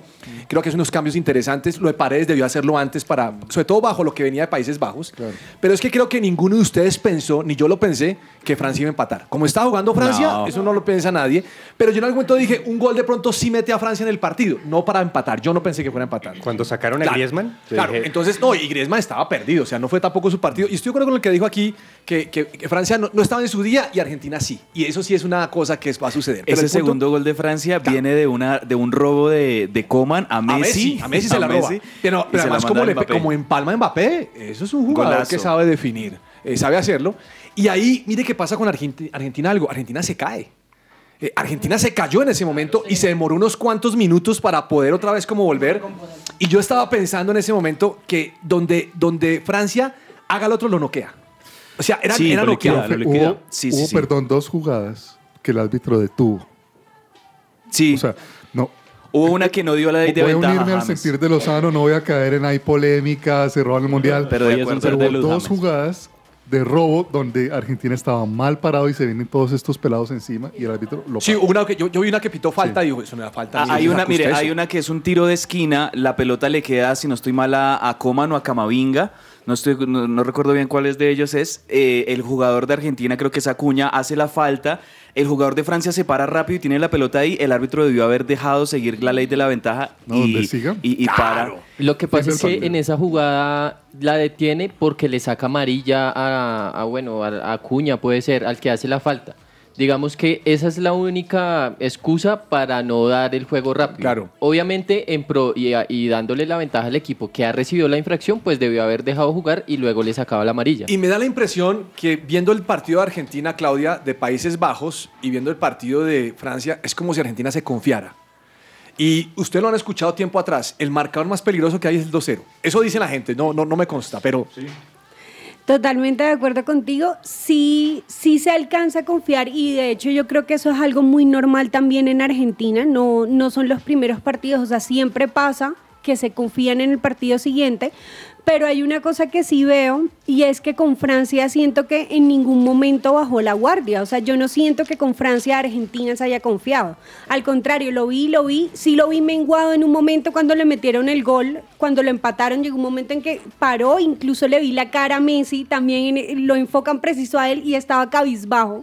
Entonces, digamos que en esa parte sí, pero que Argentina se haya confiado con Francia, no, no lo vi tan así, al contrario, vi una Francia supremamente menguada y de hecho tampoco vi como yo sé que mucha gente le iba a Francia, no, no es que sea así como mi equipo favorito como tal, pero tampoco lo vi en todo el mundial como, como una muy buena Francia. O sea, Superior. hizo un buen partido, Claro. pero no la vi muy grande. Profe, yo vi a una Argentina sorprendida con esa Francia tan poquita. O sea, cuando, cuando, cuando ellos hacen los goles es como... Y, y yo no sé si, si fue confianza, de pronto lo- yo creo que Clau tiene razón, no es que se hayan confiado, pero es que no había otro equipo. O sea, dura- durante 20 minutos eh, ellos estaban ahí solos en la cancha. Yo creo que si Argentina acelera un poquito más lo había podido concluir. Yo concuerdo con lo que dicen ahorita, que sobre todo con esa sorpresiva e irreconocible Francia del primer tiempo, también uno, pien- uno pensaba en ese momento, bueno, es que Argentina está jugando con un hambre de gloria impresionante, Ajá. con sangre en los ojos, y Francia de alguna manera, bueno, estarán, bueno, pero es que ya la ganamos hace cuatro años. Es posible. Entonces, de pronto también eh, ese fue como ese desbalance tan tremendo que se vio en el primer tiempo, porque de verdad que el primer tiempo fue insólito. Nadie se esperaba ese primer tiempo, Argentina ganando los 2-0 y Francia irreconocible. Creo yo que ya cuando Francia se, se levanta es gracias a Mbappé. O sea, no, no encuentro otra respuesta. De, bueno, gracias a Mbappé y gracias a esos cambios que mete de Champs, que ya los mencioné, eh, pero sobre todo gracias a Mbappé porque, como les digo, la jugada del penal, eh, del primer penal a Francia, Ustedes miran la repetición, la pelota medio le llega a Mbappé y él la tira hacia adelante porque él sabe que va a galopar y va a llegar hasta la pelota. Y así es como le, le cometen la falta a, a Colomani. Y, y así es como, como eh, empieza a descontar Francia. Y ya el segundo gol es eh, literal, es, es Mbappé. O sea, es- se, la, se la tira, no sé si es a. No, no sé, no sé cuál es el jugador que, que le pivotea. Pero eh, Turam, eh, el, eh, Tu- Turam, eh, se la da Turam como diciéndole, dámela que yo voy a meter el gol. Es increíble lo de Mbappé. Ya entendí por qué Santos Borré no es titular. Vamos a un espacio comercial y ya regresamos aquí a que ruede la pelota.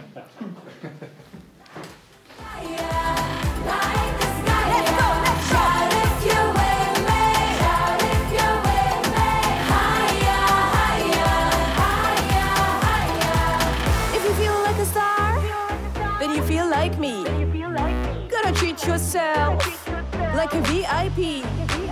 No me Gora, I'll meet you in between. Somos su presencia radio. Esta sección es posible gracias a Coffee and Jesus, Bogotá. Hablemos de fútbol. Devenir champion des mondes de football. Devenir champion des mondes de football.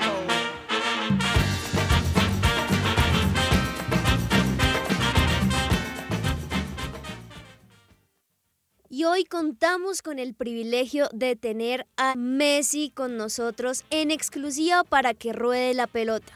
Messi, gracias por estos segundos en el programa. Muchas gracias. ¿Qué tal la emoción por ir al Mundial? Me imagino que muchos nervios y sensaciones extrañas. ¿Cómo te sientes? Horrible. La verdad que muy, muy feo la sensación eh, extraña. ¿Qué esperas, aparte de ganar, que suceda en este Mundial? Peleas, discusiones y esa muerte uno u otro. Que esté el que esté, intento que, que sufra. Eh, soy, soy muy calentón y, y en la calentura no, no pienso y, y después me arrepiento. Bueno, y definitivamente supongo que vas a extrañar muchas cosas estando fuera de casa. ¿Qué es lo que más vas a extrañar? Mis hijos, mi familia. Lastimosamente, Colombia no va a ir. ¿Qué piensas? Una locura, la verdad que no, no lo podía creer. No lloré, pero sí que, que sufrí muchísimo. Y hablando de eso, ¿qué crees que le hizo falta a Colombia para ir al Mundial? No hay dinero. Pero personalmente hablaste con algún jugador o algo de Colombia para animarlos o algo así? Prefiero no, no sacarlo porque no me gusta hablar de, de cosas privadas que pasaron. No soy de, de sacar a reducir, a reducir eh, lo, que, lo que se dijo y no se prometió, pero te puedo asegurar que, que muchísima y, y en varios años. Bueno, y ya que estamos hablando de Colombia, pues obviamente hay que mencionar lo que le pasó a tu excompañero del Barcelona, Piqué, con nuestra artista colombiana Shakira. ¿Qué piensas de eso, de lo que él hizo? ¿Y qué piensas de que ella se haya ido? Cada uno es, es libre de, de actuar como, como uno quiere. No solo el hecho que se vaya, que ya era duro, sino que se vaya como se fue. Y una pregunta random, ¿dejarías de tomar mate y mejor solo tomarías café? No, yo creo que no. Y ya para terminar, ¿has escuchado alguna vez nuestro programa? Sí, a mí me gusta, estoy al tanto de todo. Qué bueno. Siempre bienvenido también a la iglesia, al lugar de su presencia también. Incluso Falcao vino porque tú no has venido. No sé, no sé por qué, pero me cuesta dar ese, ese paso sabiendo que, que lo necesito.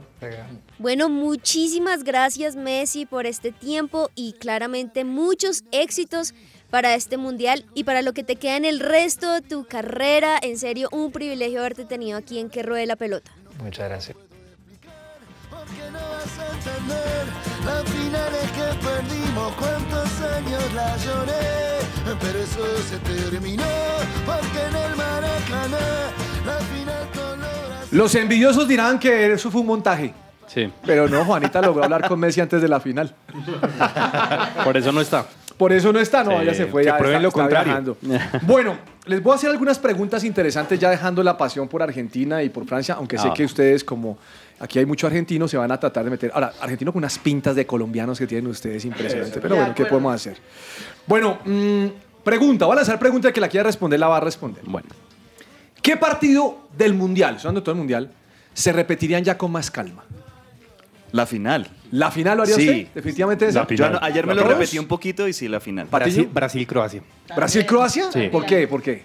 También fue muy buen partido. Me parece que ambos tuvieron un planteamiento muy bueno y, y quiero entender cómo se le escapó a Brasil eso. Claro. ¿Cómo Profe. se le escapó eso a Ok. Brasil?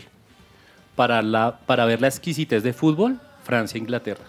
Que Francia, escuché que hasta ayer, antes de la final, era el mejor partido de todo el mundial. Algunos opinaron eso. Sí, profe, es que hubieron muy buenos partidos. Mi punto con el Mundial, mi sinsabor, es la, la irregularidad. De ver equipos que se caían a la fecha siguiente, después de haber venido, por ejemplo, Francia, el mismo Croacia. Pero hubo partidos muy buenos. Eh, España-Marruecos. España, Marruecos. Ahí comenzamos a ver una nueva generación de esos marroquíes y cómo físicamente llegaron diferente a, a España, que en ese momento todos creíamos que iba a ser el campeón. Por ejemplo, España-Alemania fue un partidazo de grupos. Otro que me repetiría, Alemania-Japón. ¿Cómo Alemania, fue Japón. ese? eh, sobre todo por el segundo ¿Sabe que yo estuve viendo, ¿cómo se llaman los highlights? ¿Se llaman? Sí. Sí. Lo estuve viendo y la verdad es que el fútbol es injusto. Ese Alemania tenía metido a Japón, lo tenía Increíble. con toda y no la metió. Y lo agarraron a japoneses en un contragolpe y lo hacen. Profe, ¿cómo le parece que Bilardo eh, predijo que Marruecos iba a hacer algo importante en el fútbol? ¿Qué? O sea, o sea, se llama Bilardo Paul, ahora el pulpo Bilardo. Bilardo. A ver. Bilardo. Eh, ¿Sabe que después de ver esto, paréntesis, después de ver un Japón como está, un, Costa, un eh, Corea como Sí. está, de ver un Marruecos, más me da sin sabor con Colombia. Uy, sí. Porque creo que Colombia sí se distanció de esa selección. Eh, me, me- me afecta un poquito eso decir Colombia, eh, eh, porque todo el mundo dice es que Colombia ya está en el Mundial, sí, pero no fue. Y, y no está en el nivel, o sea, algo pasa con Colombia. Pero bueno, Profe, espere, y, y respondiendo a esta pregunta también, y de acuerdo a lo que eh, vimos, un partido que yo me repetiría y que con los compañeros del trabajo viví también como esa quizás unión y emoción fue el de Alemania contra Costa Rica. Alemania-Costa Rica. En el momento en que Ah, por Costa. Por Rica se Juan va Pablo arriba, Claro. ese lo sentimos Por los cambios. no, No, no, no, me no, ya imagino. no, ya no. Eh, la mamá de Kiliana, ¿qué partido se repetiría? Profe, el de Brasil-Croacia también. Brasil-Croacia. Muy bueno. Bueno, mm, ¿nadie más quiere decir algo con respecto al partido? Yo creo yo me repetiría la final. Claro. Ya con calma, con calma. A- de ahora hecho, la sí me grabé vería para verla. largue. Ahora sí me veo la largue completa. Claro, ahora sí. Juan Marcos Ya no sabe qué minutos y- Claro. Y el alargue Marcos estuvo no sabe bueno, qué Juan pasó en el Marcos. alargue. El alargue Bueno, estuvo muy bueno. Hay una cosa que no hemos hablado, no me quiero demorar en esto, A ver. so- solo son preguntas que traía y es, eh, regresa la Copa Sudamérica. ¿No? Eh, venía fin. ve- venía eh, Europa 20 años. con la hegemonía y vuelve a Sudamérica. Sí. Pero no es el dato, de pronto el que lo tiene que saber es Gamboa, posiblemente lo sepa, y es cuántas copas tiene Europa y cuántas tiene Sudamérica. Europa tiene 12 y Sí. Sudamérica tiene 10. 10, o sea, la cosa es apretadita, Profe, no, no está tan pero poco- sabe un dato entre los enfrentamientos entre europeos y sudamericanos cómo está. Se han enfrentado 11 veces.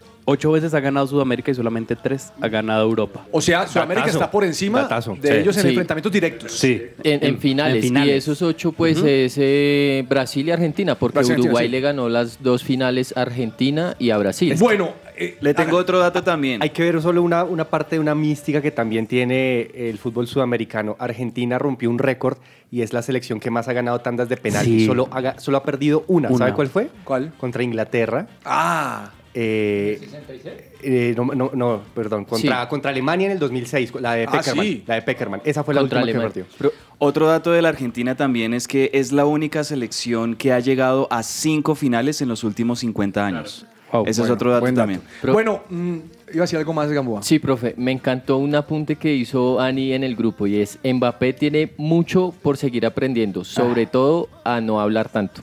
Ah, Y pues ahí- usted lo dijo porque dijo que en Sudamérica paila. Que, sí, que claro, y, y es que perder la final ante Oiga, un sudamericano... Es que, es que en, el, en el tema del deporte, cuando alguien sale a hablar lo que no debe hablar, eso es muy bueno. bravo, ¿no? Bueno, en todo sentido. Lo Pero ¿sabe qué? Mu- Mourinho, que, que lo tenemos como que habla mucho, él dijo, las, sura- las eliminatorias que más duro se juegan son en Sudamérica. El mismo Mourinho lo dijo en su momento. dos en uno, dos Profe, pero mire que ayer en la rueda de prensa de Scaloni, y esto me pareció muy bien de Scaloni, que demostró una vez más que es un hombre muy sereno, muy prudente, muy caballero. Dice Scaloni, miren, yo no quiero entrar en la polémica de lo que dijo Mbappé. De hecho, ¿saben yo qué creo? Yo creo que se exageró y, lo- y las redes sociales eh, Ah, sí. exageraron lo, lo que dijo Mbappé, pero hombre, Mbappé juega en el PSG, tiene compañeros sudamericanos, es, uno, es un jugador que respeta el fútbol. Entonces ya no le, no le den tanto palo a Mbappé, Sí, dijo Scaloni. Y eso me parece muy bien que Scaloni también lo haya defendido. Bueno, la gran decepción para, para ustedes. De las selecciones que uno hubiera esperado algo más. España. España. España esperaba mucho más. Brasil. Brasil. Me uno a Brasil y Bélgica. Bélgica. Uy, sí, Bélgica, bravo.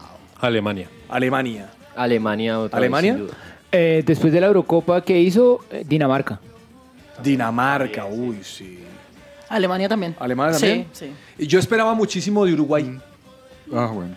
Mucho más, sí. No, es que Uruguay, Uruguay es para pasar la primera ronda. Venía La- bien con ese Claro. técnico. La decepción de Uruguay, sobre todo en los primeros dos partidos, no patear al arco, es una cosa increíble lo de Uruguay. En los primeros dos partidos, eh, el, el planteo de Diego Alonso. No, Timorato. sí, exacto. Y los jugadores se la decepcionante.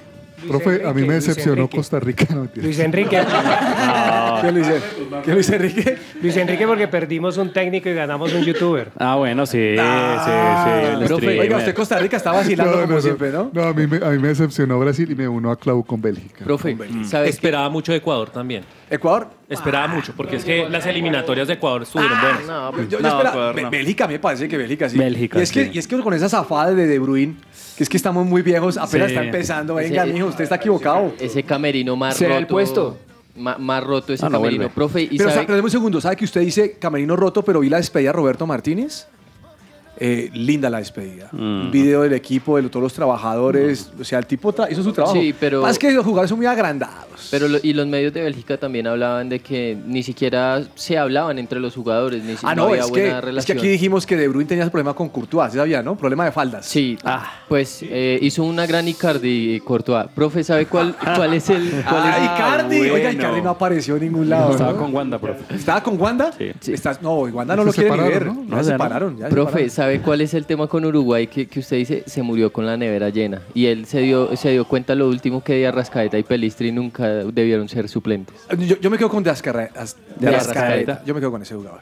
Bueno, mm, la decepción ya está. Sí. Equipo revelación. Cabezas, no me vas a decir Argentina, hermano. No, Ah, claramente, profe, en la revelación de este mundial Eso es está Marruecos. clarísimo. ¿Marruecos le parece a Sí, claro, claro, Sí. es la revelación. ¿Todos están de acuerdo con Marruecos? Sí, Marruecos. ¿Quieren que les diga algo en Marruecos? ¿Qué, profe? Eh, se defiende bien, pero no más. Le faltan nueve. Pero ordenado. Tiene jugadores técnicos Sí, muy rápidos. no Están más, siendo uf, cotizados. no ¿no? más, no más. Profe, Unani Amrabat más. para mí es, el mejor jugador, el mejor volante del mundial. Yo desde ya quiero a Bono, el arquero de, de Marruecos, reemplazando a Pero Armani en River. de River. Ah, Que es no, hincha de River. no, es hincha de River, no. ¿Sabe qué? Búsquese una grabación de Bono hablando y habla argentino. Sí. Sí, O sea, sí, uno sí, dice, sí, este, sí, este man, ¿cómo es que usted decía que cuando nos mandó el mensaje? ¿Cómo le decían los marroquíes que eran qué? De Mauritanía, que eran morochos y todas las vainas. Moreno, O sea, Moreno. ahora Bono, ahora Bono resulta que habla No, no, no es que habla español, habla argentino. Sí. Eso, ser políglota joven, yo lo entiendo, ¿no? PSG. Sí, sí. No, este habla argentino. Pregúntele cómo habla ese argentino. Y dice, no, pero este man, ¿qué? Bueno, está tocando, está- están, diciendo- ¿están todos de acuerdo con Marruecos? A mí Marruecos me pareció que es un muy buen equipo. Pero le falta, bueno, proponer un poquito más. No sé si, no- si, si comparten conmigo esto y es que en los mundiales siempre hay una sorpresa. El, el mundial pasado fue Croacia, realmente. Y ahora llegó a ser Marruecos. Pero ese Croacia que fue sorpresa en Rusia Lo mantuvo, 2018, lo mantuvo. en este Qatar 2022 es la consagración de una generación encabezada por. Luka Modric, por Sí. Iván Perisic, que, que han llevado a Croacia a, a una final del mundo y a ser terceros, porque bueno, le ganaron a Marruecos el, el tercer lugar. Y es una generación maravillosa de, de Croacia que ya Sí, hacen historia. ¿Revelación alguien más? Sí, Japón. ¿Japón Japón, le también parece sumaría ahí revelación? dentro de la tabla. Bueno, ahí más o menos. Corren como Ganó, locos. ganó pero- el grupo que, en que estaba España y Alemania, Japón, haciendo un Costa Rica, por ejemplo, Sí, el grupo dejando, una locura. ganándole el grupo a dos campeones del mundo. Bueno, jugador revelación. Unahi. Ya lo dije yo. El mi 8 lado, de, el 8 de Marruecos. Profe, hace tres años estaba jugando en la tercera división de Francia. Increíble, ¿no? Es muy bueno. Y ahora juega en el Angers, pero seguramente lo van a, a seguir. Preguntémosle al embajador, embajador, su jugador revelación. El de Marruecos, el central, Hakimi, ¿no? ¿Qué más? El, och- el central, ¿cuál central? ¿Cuál es el 2? ¿Cuál es? No, Hakimi, lateral, Hakimi. Ah, Hakimi, Ah, lateral. Hakimi. Ah, ¿Vio cómo iba el ataque? No, en serio. no, no, bueno, bueno, bueno. Es bueno, es bueno. Lo que pasa es que en la Pero última usted- leí usted- algo que no me gustó de él y es que en la premiación no quiso ir a felicitar a los de Pe- Croacia. Pero usted acaba de decir que ese equipo se defendía bien. Se y si defendía es bien. el revelación, ¿quién entonces comandaba esa defensa? ¿Saben también quién me gustó? Bellingham, de Inglaterra. Bellingham, El buen chico jugador. Bellingham de Tiene Inglaterra. 19 años. 19 es años. Increíble, Pero eso no- increíble. Profe, para mí Enzo Fernández. ¿Enzo Fernández? Hablemos de jugadores jóvenes también, jóvenes revelación. No, no, no, revelación, digo cualquiera. O sea, jóvenes. puede ser grande o menor. De Inglaterra, Shaka. Qué jugadorazo. Saca. Ah, el, el- el- el moreno puntero es derecho. Eh, El arquero de Croacia. O sea, si. Brasil no le ganó a Croacia, fue por, el ese arquero, arquero. que tenía. Yo creo que ese arquero estaba en su día. Porque después contra Marruecos no estaba en su día. Y contra Argentina tampoco. Tampoco estaba en su día contra Argentina. Profe, una selección que me encantó fue la de Estados Unidos. Incluso creo que ¿Le gustó Estados pudo Unidos? haber hecho más. Y el jugador revelación fue el que movió los hilos de esa selección que se llama Tyler Adams, el 4. Bueno, Ustedes vean los, los, los, los partidos de Estados Unidos en el Mundial, todo pasaba a través de él. Recuperaba, armaba. Ni siquiera Pulisic Bueno, realmente punto, se no, no, llevó. no, no habíamos observado a ese jugador. Profe, hablando de arqueros, miremos una cosa. Miremos los cuatro equipos que llegan a las semifinales y a la final del Mundial. Argentina, Sí. Croacia, Marruecos, Francia. Los cuatro equipos tienen a los cuatro mejores arqueros del Mundial. Conclusión para mí, si quieres ganar un Mundial tienes que tener un excelente arquero. Eso sí. La columna vertebral empieza por el arquero. Mm. Pero, pero mire que a mí me deja la duda. Eh, entiendo el, el oficio del arquero, pero la verdad es que ayer leí un, inf- escuché un informe en Caracol o en alguna de estas emisoras, que es- o en Caracol Televisión fue, que decían que en el caso del Dibu fue al arquero que menos le patearon. Entonces Pero le estaban dando las gracias a la defensa. Es cierto. Y, y él no tiene buenos números en cantidad de goles por remates. No, ellos en, la- en los penales. Fueron En los goles. penaltis es un monstruo. Ocho goles en Ya, siete partidos. De afuera ya concluimos que le sobran muchas cosas, pero en los partidos cuando le, le, le tap o, o le tiran, creo que tiene No está- una él estadística no tan buena. Quiero Él saber, qui- quiero saber cuál fue la valla menos vencida. Eh, la, de, la de Túnez, pero es que Túnez. le Salió en metieron un primera gol. fase. Ajá, salió en primera fase, solo le hicieron un gol, entonces fue, fue por eso. Ah, ya, Podría ya, ya. ser Marruecos, pero pues. Sí, con- sería- sería Marruecos ¿Y el equipo más solo goleador gol. cuál fue? Francia. Francia, ¿cuántos metió? Sí, dos. 16. Ah, eso, 16. 16 y 15 Argentina. O sea, estuvo muy De pegado. hecho, se superaron la cantidad de goles de Rusia 2018 y de Francia 98. Al final, 172, con ¿no? los 672 goles fueron los que 172 se marcaron en este mundial. Profe, yo fui Sí. una de las personas que antes de empezar este mundial dijo, "Mm, no me, no sé, siento que este mundial no va a ser muy bueno. va a ¿Cuándo ser usted dijo frío". eso? No, ¿Andrés. Cabeza? No. Pero profe, recuerdo, hoy públicamente y ante ustedes y todos los oyentes quiero decirles, terminó siendo un muy buen mundial, terminó teniendo la mejor mundial, la, la mejor final en la historia de los mundiales, las mejores fases finales en la historia de los mundiales, partidos a tiempo extra, penales, emociones, sorpresas. eh, terminó siendo un muy buen mundial. Ni Joseph Blatter se imaginaba que le fuera a salir también este No, mundial de no, Qatar. que te dicen a Blatter. Eh, James, venga, le digo, la goleada fue la de España, ¿no? A Costa Rica. Sí, profe. Y bueno, nuestro técnico Luis Fernando Suárez. Duele No, por el aporte de Colombia con Nicolás Gallo. pero, pero, pero según escuché a Nicolás Gallo le fue bien en el Sí, bar. le fue la bien. verdad, no. Ahí sí, ¿no? A él siempre le va a ir bien con la FIFA. De- o sea, aquí la maman. Wow. Diga directamente qué es lo que quiere decir. No, profe, que tiene buen padrino. Yo creo que sí tiene buen padrino Nicolás Gallo. Sí, pero, pero netamente en las interpretaciones, en las intervenciones, sí le fue Hay bien. que- no, hay que Bueno. Lo aquí bien, quiero que todos opinen lo que voy a preguntar. Lo hizo bien Gallo, pero Sampaio, el de Brasil, horrible. El central horrible, Sampaio. cabezas casi Pero, Hoy. Mire, les voy a confesar Yo ese día estaba con Sampaio. En el cuarto de cabezas hay fotos de árbitros. Con dardos, y con él dardos. utiliza eso para lanzar La los lista dardos. negra, la lista Wilmar, dale cuidado. Tiene a, tiene a Wilmar Roldán. Sí. De hecho, hay A. Oscar Julián Ruiz. Sí. A Pitana. Tiene a Pitana. No, imagínense. A Tello y a Sampaio. No, Ahí este- están todos. Yo creo que el problema de cabezas es la rebeldía ante el juez. Administrar. bueno, mm, quiero que opine aquí cada uno. Le voy a dar la palabra uno a uno porque quiero escucharlos en esto. Muchas gracias. Señor Silva, para usted, ¿cuál es el gol del Mundial? El gol de- Oiga, pero, pero no me decir el gol por lo que definió. Quiero que me diga el gol de golazo. O sea, que uno diga, ¿qué golazo?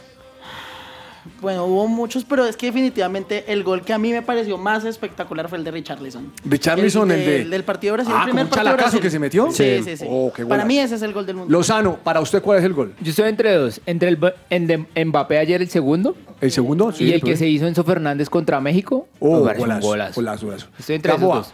Estoy entre el de Richarlison y el de tiro libre de Rashford contra- en la goleada contra Irán. Rashford, buen, Muy buen, gol ese de buen tiro Pepo, libre. como irán por ahí. Señor Juan Marcos. Comparto unos que dieron acá, el de Richarlison y el de Enzo eh, Fernández, Enzo Fernández. contra México. Profesor Jorge Perdomo, para usted su favorito. No, Richarlison, ya, ya la FIFA lo da como. ¿El mejor gol? sí, ya no hay nada Eh, que pero es que hacer. otros tenemos derecho a opinar, déjenos Nah. opinar. Es que dice la FIFA, entonces ya nos friega. Eh, señor Cabezas, para usted. Uy, Bueno, yo sé que han mencionado varios, digamos, estéticamente muy lindos, pero quiero hacer mención a esos goles que fueron construcciones colectivas o que arrancaron desde atrás. Por ejemplo, ayer en la final, el segundo gol de Argentina. a mí Cabezas me hace acordar el de gol de Capa. María.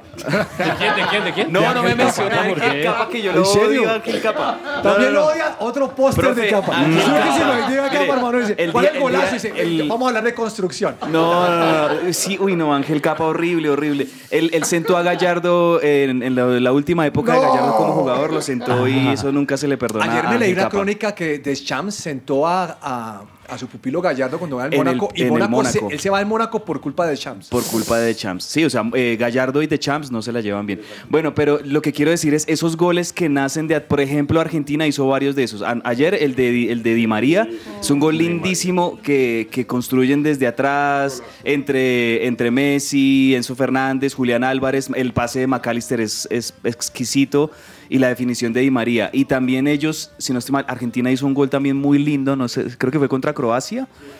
El tercero contra Croacia que fue también arrancado. ¿No fue Julián Álvarez? La jugada de Messi, la jugada, o sea, esos Ah, goles me parece que golazo. también merecen mención. Ok, señor Per- Andrés Perdomo. No, pues es que yo tengo tres. El de Richarlison, el de Mbappé ayer, qué golazo, y el de Messi, el primero contra Países Bajos, que es- mete un balón, no se sabe de dónde. Qué De Nahuel golazo. Molina fue, sí. Ok. Patiño. Coincido con el de Richarlison como el mejor, pero rescato uno de Luis Montes de México, Arabia, un tiro libre de un Ah, se zurdo. lo iba a decir yo. Golazo. Golazo. Claudia. También voy por el de Richarlison, pero me pego a lo que dice Cabezas. En el de Di María, el segundo me pareció excelente. Pero creo que no fue Luis Montes el gol, eh, Patiño. ¿Sí fue Luis Montes? según Bici. Creo que es Chávez. Yo me quedo con el de Vincent Abubakar, aunque la jugada ¿Cuál es al ese? final, el de Camerún contra Serbia, que se la pica al arquero, Ah, lo ok. baña y entra. Ese Ok. Es un golazo también. James. Profe, me quedo con Richardson y Di María porque el de, ese segundo Argentina es un gol suramericano. Sí. el contragolpe. ¿Y qué dice la mamá de, de Kiliana? Profe, me quedo con el de Kylian Mbappé ayer, pero también el de Richarlison y no olvido el de Julián Álvarez, precisamente que estábamos hablando ahorita, qué golazo. La- el galope, como lo narraba Mariano Clos, galope, pibe, galope, atropellando a lo Mario Kempes ese gol de, de Julián Álvarez. Qué gol tan feo. Nah, Es lo más feo que he visto. Eso es, eso es puro gol de barrio. Eso es como un torneo de Lolaya y agarra, mijo, y corra como loco. Profe, lo que profe. pasa es que usted está enamorado pero, de Julián pero Álvarez. ese gol tiene un dato buenísimo y es el único gol junto con el de Maradona en el 86 que arranca desde propio campo y Sí, no pero, hizo pero, pero, pase. pero no, sí, es- está bien que corra como loco. Pero todo el balón le rebota encima ahora cabeza dice que es golazo. No, es que se no, nota en no. argentino. Mire, le voy a decir mis tres goles favoritos. A ver. ¿Listo? Sí. El de México me encantó, que es Chávez, es Luis Chávez. Sí, que, corregido, que tiro Chávez. libre como le pegó de bien, me encantó. Me gustó mucho, ¿la camioneta aquí? Ah, sí, ya. Eh, me gustó muchísimo el de Di María ayer. Qué golazo. Desde la concepción, porque además, como sale Argentina y el pase como sale Messi, le sale pase como a tres dedos, ¡pum! Métaselo allá. Y, y McAllister, tienda panorámica. Mire que McAllister hace algo que no hacen los jugadores hoy en día.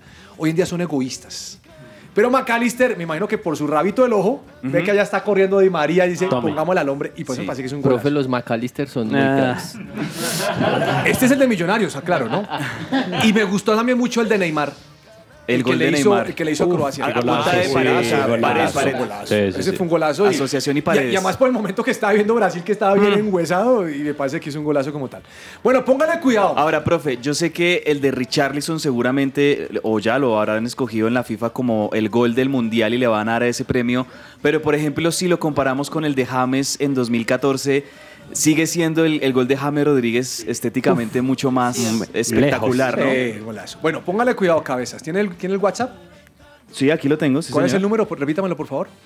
310-551-2625. Bueno, vamos a hacer algo, don Daniel Ordóñez. Cuénteme, profe. Vamos a regalar la última camiseta que tenemos. Ah, tenemos Tenía- camiseta. Tenía que ser la de Argentina, pero como se pusieron a regalar cuando yo no estaba. Ah. el, rato- el gato se va y los ratones hacen fiesta. Me dejaron la de Bélgica. Pero si no la quieren, la cojo yo. Porque la de Sí. Bélgica está hermosa. Pero esa de Bélgica es bonita. Divina. A partir del momento, cabezas, el que me escriba al WhatsApp. Sí. 310-551-2625. Me tiene que poner en el mismo mensaje. Señor Perdomo, avísele a todos sus amigos que no pueden participar. La familia, la A familia. la familia de Perdomo. La semana pasada me reclamaron que Perdomo tiene una familia no. de rosca. No. Mire, oyentes. La bodega de Perdomo. La bodega de Perdomo. Una bodega de chat. El partido oficialmente en los 90 minutos quedó 2-2. Sí, de la señor. final, ¿correcto? Los oyentes o el oyente que quiera ganarse la camiseta nos tiene que mandar en este momento un WhatsApp diciéndome el minuto exacto en que fue el gol, con los segundos exactos. Uy. Que lo narre. No, no, que no, no. A decir a qué hora fue. ¿Listo? ¿Cuál gol, profe? Los cuatro goles Los cuatro del goles partido oficial a los 90 minutos. De los 90, sí. Los cuatro goles de. Argentina-Francia, el minuto oficial. El minuto En el minuto oficial. El partido fue, que el gol fue el minuto 13 con 35, me lo tiene que poner ahí. Ah. Del tiempo regular. Tiempo regular. Los 90 minutos. Me manda los cuatro. Si coincide, se lleva la cameta de, Bel- de Bélgica, hacemos el tema del yo le digo la hora y lo hacemos. Listo, listo, Eva? listo. Empiecen a escribir entonces ahí. ¿Le quedó Google, claro, Silva? Queridos Sí, señor. oyentes, y háganle. Si ninguno la coge, me llevo la camiseta por ser director de este evento programa. Ah, bueno. Por y le puedo dar a democracia. cada uno de ustedes un pedacito como repartió en su momento eh, la, la Biblia, el repartió ya alemán. No. Bueno, señores, mm, no hemos hablado de algo. ¿De qué, profe? El bar. Uy. ¿Les gustó el manejo del bar o no? O más bien quieren hablar primero del arbitraje. Uf, es que es polémico, pero yo creo que no tuvo grandes escándalos y es un mérito. Y creo que el VAR actuó rápido cuando actuó. Puede que no haya actuado en momentos en donde hizo falta, pero cuando actuó, creo que dio un mensaje a la Liga de Play para que sepa actuar mucho más rápido de lo que hacen, de lo que pasa aquí en Sudamérica. Pero me parece que le fue mejor al bar en el 2018 ¿Que en este? Rusia Que en este. este. Sí, me parece. Al bar, al bar sí. Cada O sea, vez siguen VAR no inventando vainas ahora que automático, el fuera de lugar y no sé qué. Pues a mí me gustó lo que hicieron en este mundial, que fue reponer el tiempo. Obviamente fue mucho, mucho, pero me pareció. Eso es bueno. Eso me pareció bueno. Si hubo algo raro en el arbitraje, truculento, lo que sea, la hicieron bien. No se notó. señor. Que en la ronda de grupos fue con los equipos árabes, los equipos asiáticos, ahí hubo varias, varias ayudines. Y en las rondas Ayudines, finales, no, eh, algunos penales, polémicos, etcétera. Algunos datos del VAR, profe, eh, y pues acotar que en primera ronda sí se vio mucho, ya en las fases finales no. 22 sanciones en total, dos fueron rechazadas por los jueces, eh, seis terminaron en gol y terminaron en goles anulados o en acciones de gol anuladas, nueve penales sancionados, ocho, cinco se fallaron, dos por falta, dos por manos, un penal cancelado, dos penales rechazados, acciones de gol anuladas por fuera de lugar, ocho y acciones de gol invalidadas después de un fuera lugar incorrecto, dos y una tarjeta roja. Yo no sé si ustedes, pero a mí me da una sensación y creo que la FIFA tiene que revisar a futuro esto con el VAR y es que incluyan más acciones de juego que sean susceptibles de ser revisadas por el VAR. Ejemplo, los corners. No sé si ustedes vieron que hubo varios tiros de esquina, que era tiro de esquina y el árbitro no dio Se el tiro de esquina, así que se equivocó. Y a mí me gustaría que el VAR también interviniera y rápidamente le dijera al central, "Hom- hombre, eso fue tiro de esquina. Ya, corrijan. ¿Usted quiere que el, mar- el bar tenga más autonomía en que, ciertas que el jugadas? bar que el bar pueda avisar rápidamente y que pueda intervenir en más jugadas porque hay jugadas que porque como no interviene el bar entonces eh, sigue sigue habiendo injusticia Yo, yo ahí estoy en desacuerdo con cabezas, profe, porque nada más con las cinco jugadas que son Se ocho. para revisión se vuelven un 8, imagínese metiendo más jugadas. Ahí sí se- pero es que puede ser un se tema tecnológico o sea que sea rápido Bueno, vamos a hacer un bar para el espacio comercial que tenemos. Vamos a revisar que salgan todas las cuñas y si no, lo repetimos. Eso. Vamos a un corte comercial y ya volvemos aquí a que ruede la pelota.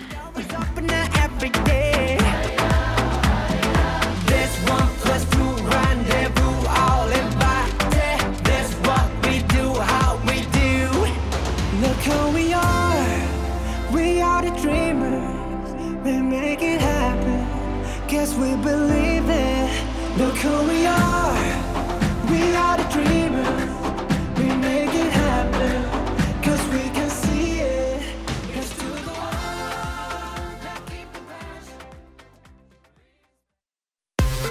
Hoy es su presencia radio.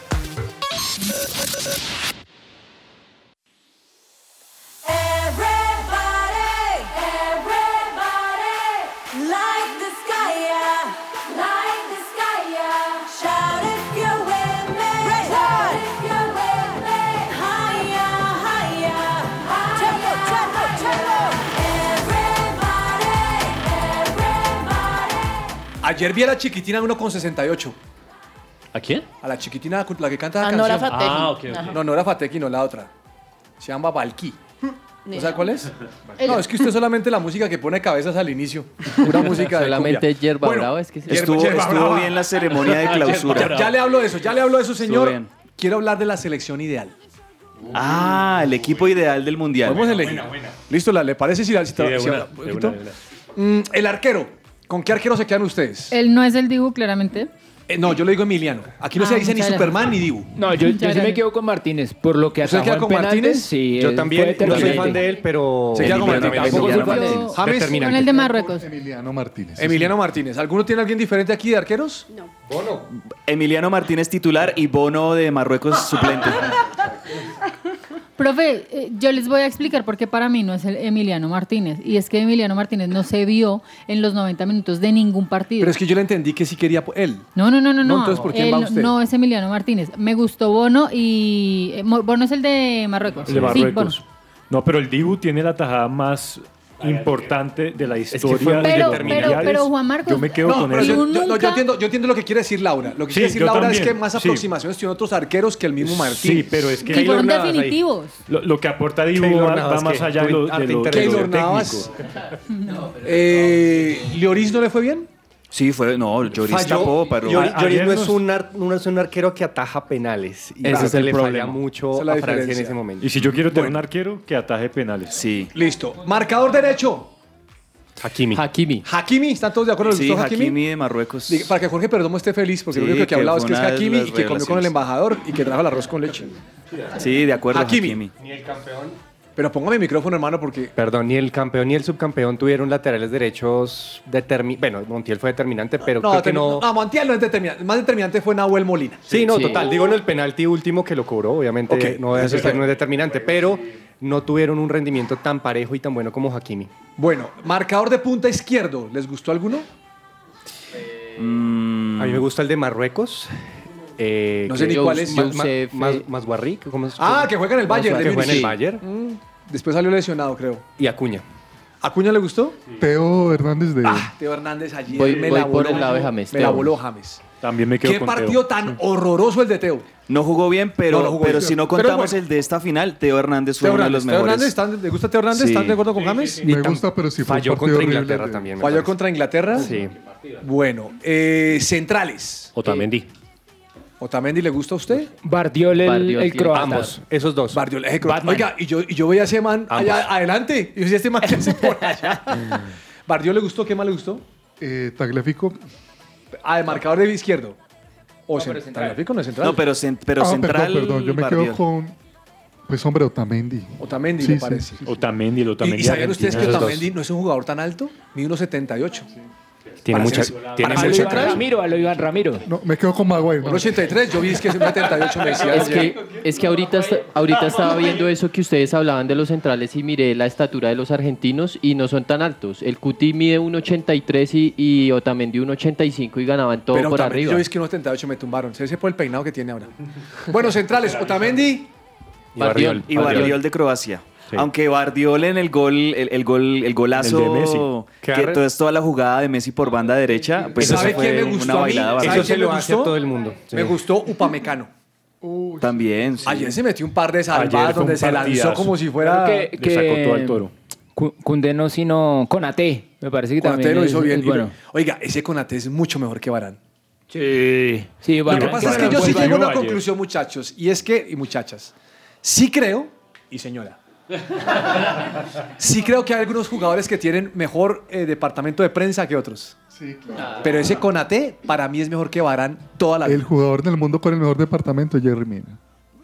Sí. De prensa, de publicidad, de Con, todo. Konate es titular con Van Dijk muchas veces en Liverpool. Conate me gusta mucho. Bueno, eh, volantes, Volante volantes. central. Volante central. Amrabat para mí, eh, Cálidos. el de Marruecos es muy Rabiot. acuerdo. Marruecos jugaba como, jugaba como quería que se jugara Pero Amrabat. es que Rabiot saca el equipo por la izquierda, me parece que más por la izquierda, no es central, Pero central. los- el, mediocampo tiene que ese, tener, ese tener a Am- ese Rabiot. Amrabat es una joya, qué cálido. eso. Y, y- y no le come a nada, ¿no? Eso le mete a todo el mundo. Ese es como una- un resurgimiento de Pimentel mezclado con Gerardo Bedoya. con técnica, con más técnica. No.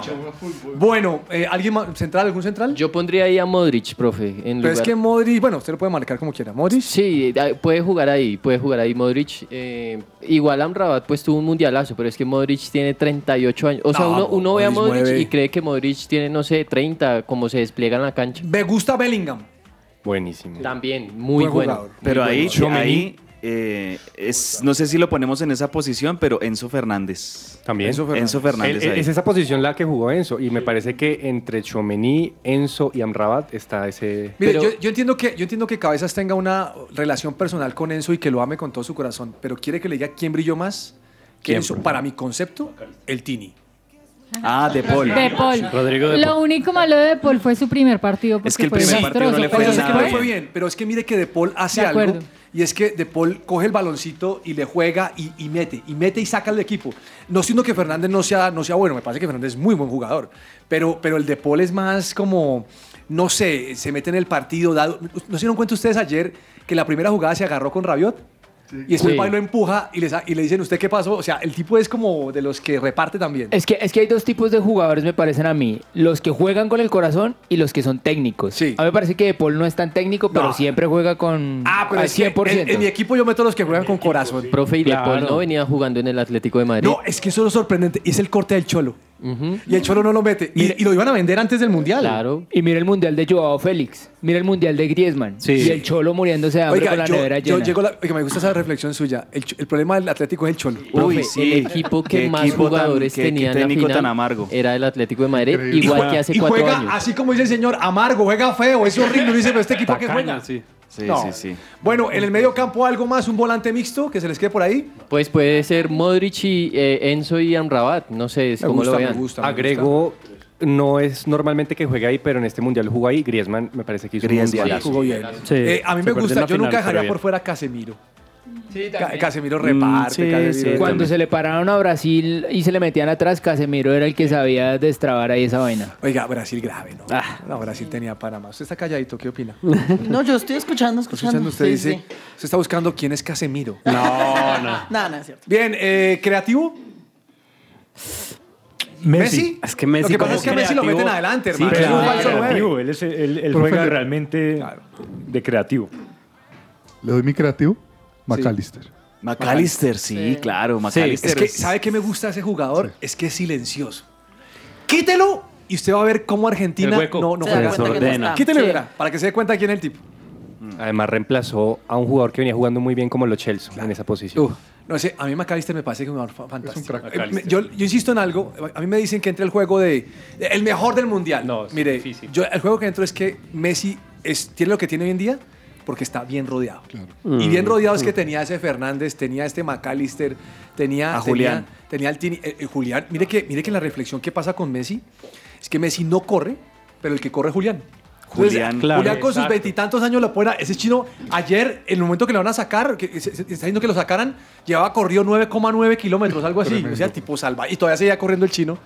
Ah, tiene, como dice un jugador, lo que todos tenemos, cuatro pulmones. Profe, a propósito de eso, de que usted dice que caminan mucho, eh, un colega, Esteban Lanchero, sacó un dato muy bueno y es que dice que Messi y Mbappé han recorrido más de la mitad de la cancha eh, en esta distancia del Mundial caminando. O sea, fueron los jugadores que Mm. más distancia recorrieron caminando, Mbappé 4.3 y Messi Es 4.6 que en promedio. Mbappé esperaba las jugadas para la explosión. Sí, de acuerdo, de acuerdo. Es el tipo de jugador que hay, ¿no?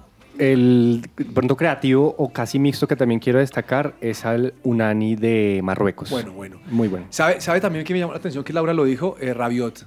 Yo a Rabiot no lo he visto también, porque uno lo ve en la Juventus. Cuando está en la Juventus no... No brilla. ¿Todavía juega ya? Sí, juega pero ya. le dio bien. Cuando estaba en París, Sí, sí, sí, sí. Cuando estaba en París. Exacto. Bueno, mm, ¿qué opinan ustedes del el cambio de pelota? Gustó en las semifinales les y final. A mí me gustó, a mí me pareció bonito. Y O sea, un esa un pelota poco más rojita. sobrio, Sí. colores fue- más fue como estilo, estilo de Champions, ¿no? Que cambiaban el color.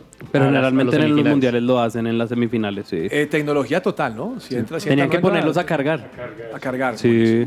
A mí no me gustó principalmente porque hay muchas personas que coleccionan balones y de un momento a otro dicen, ay, qué pena es que ese balón Pero que usted mire que compró, viene Navidad. ya no. Viene Navidad, usted Ya puede regalar no. el otro. Nosotros teníamos no. uno acá. Obviamente esto, chiviao. tiene, No, esto, pero esto pues, también tiene que ver con con el, con marketing de Adidas y eh, vas a vender dos balones distintos. Entonces ahí Adidas Claro. también obviamente tiene mucho que ver. Bueno, vamos a nuestro último corte comercial y ya regresamos con algunas cosas adicionales y nos despedimos y regalamos la camisa de Bélgica, que si no se la lleva nadie, yo me la llevo. Así lo digo. Profe, aquí ya muchas personas escribieron en Ah, WhatsApp. escribieron. ¿Siguen Ah, ya. escribiendo? Bueno, ahí todavía alcanzan. Para el otro Me la voy a llevar con las peras.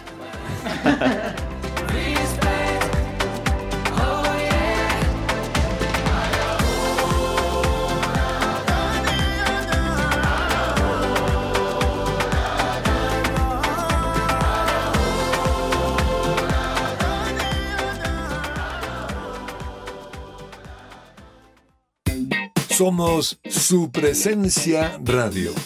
¿Estás buscando colegio para tus hijos? No busques más. El colegio Arca Internacional Bilingüe abre inscripciones calendario B.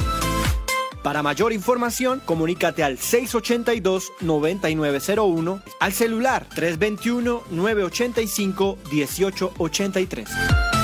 Visita nuestra página www.arcaschool.com. Colegio Arca Internacional Bilingüe. Educación con principios y valores cristianos. El fútbol nos une, nos alienta, nos inspira, nos motiva. Nosotros estamos preparados y solo nos faltas tú. Únete a nuestra pasión por competir, por ganar, por triunfar. Juego limpio con Fair Play. Inscríbete al Club Deportivo Fair Play en el 2022 y recibe un 10% de descuento en tu matrícula del año 2023. Iniciamos nueva temporada en la Academia de Fútbol Fair Play, de formación de líderes a través del deporte para transformar la sociedad. Contáctanos al 322-652-0455. Síguenos en arroba fair-play-go.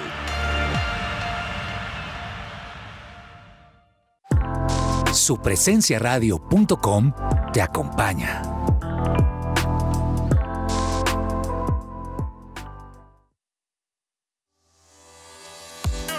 Entre el tintero.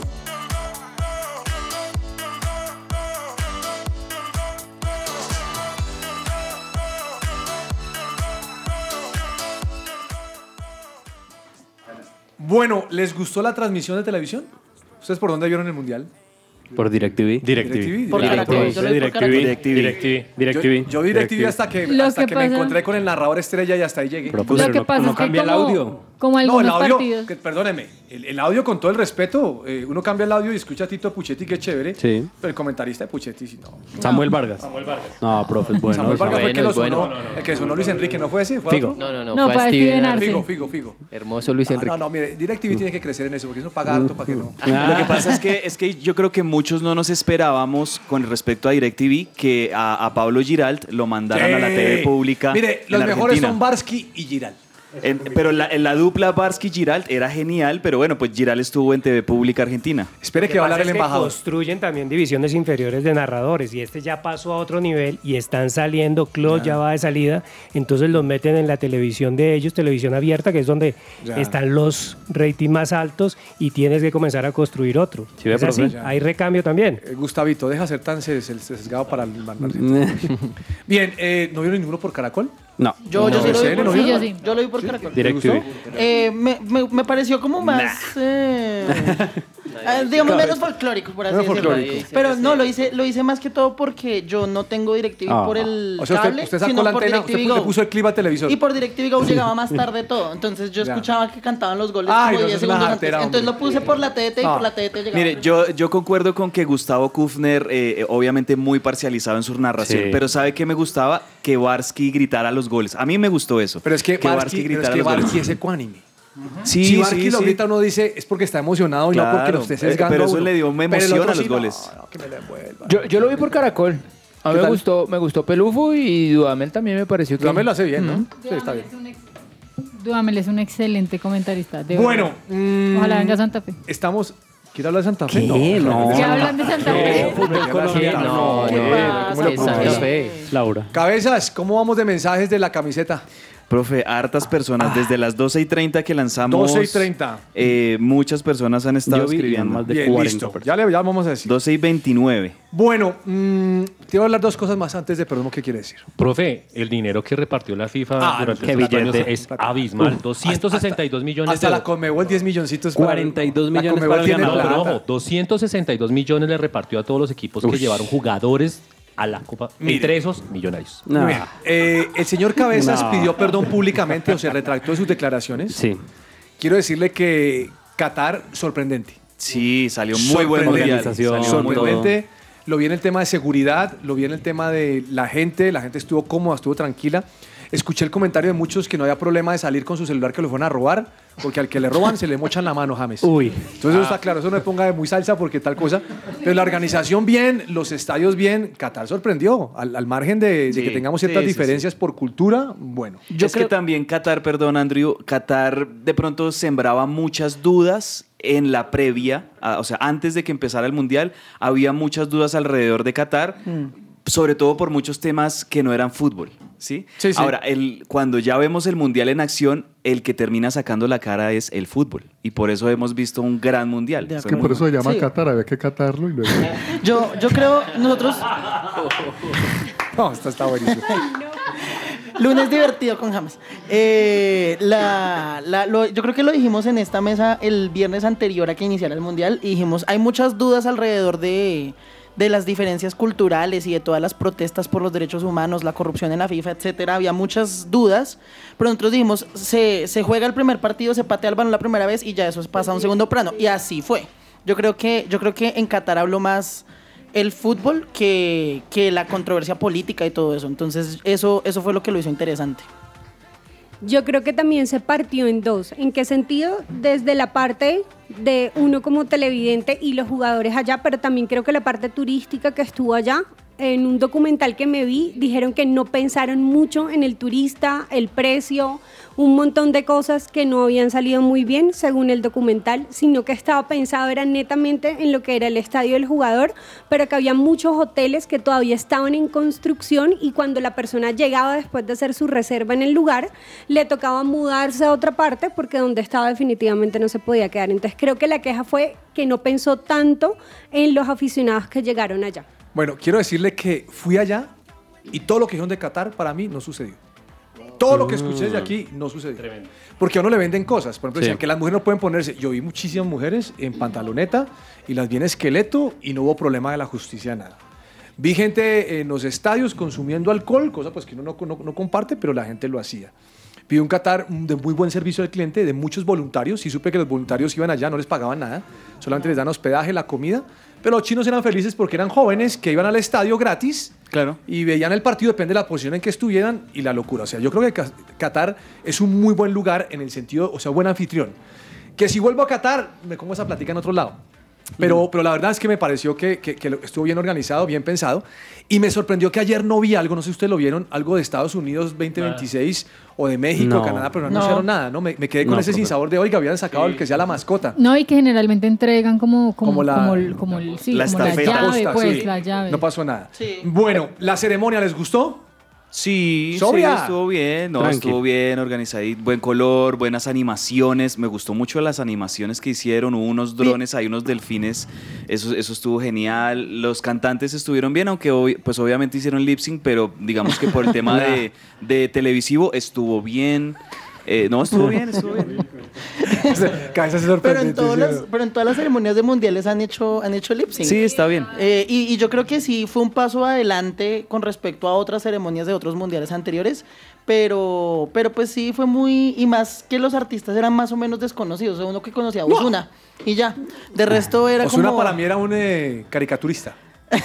Entonces, pues yo creo que no hay como conexión con eso. eh, y, y, pues sí, sí vi el mundial un poco en ese senti- en el aspecto cultural, un poquito desconectado como el resto del mundo. Pero, de nuevo, en el fútbol se arregla esa, esa Ah, diferencia. este, este, este nació en Estados Unidos. Cabezas en Argentina, este es de Estados Unidos. Eh, mire, el tema de mostrar la cultura fue bueno, porque no nos conoce, a- no conoce a esta gente, pero ¿sabe también que me gustó? ¿Qué, profe? Me gustó las eh, cuatro canciones del Mundial.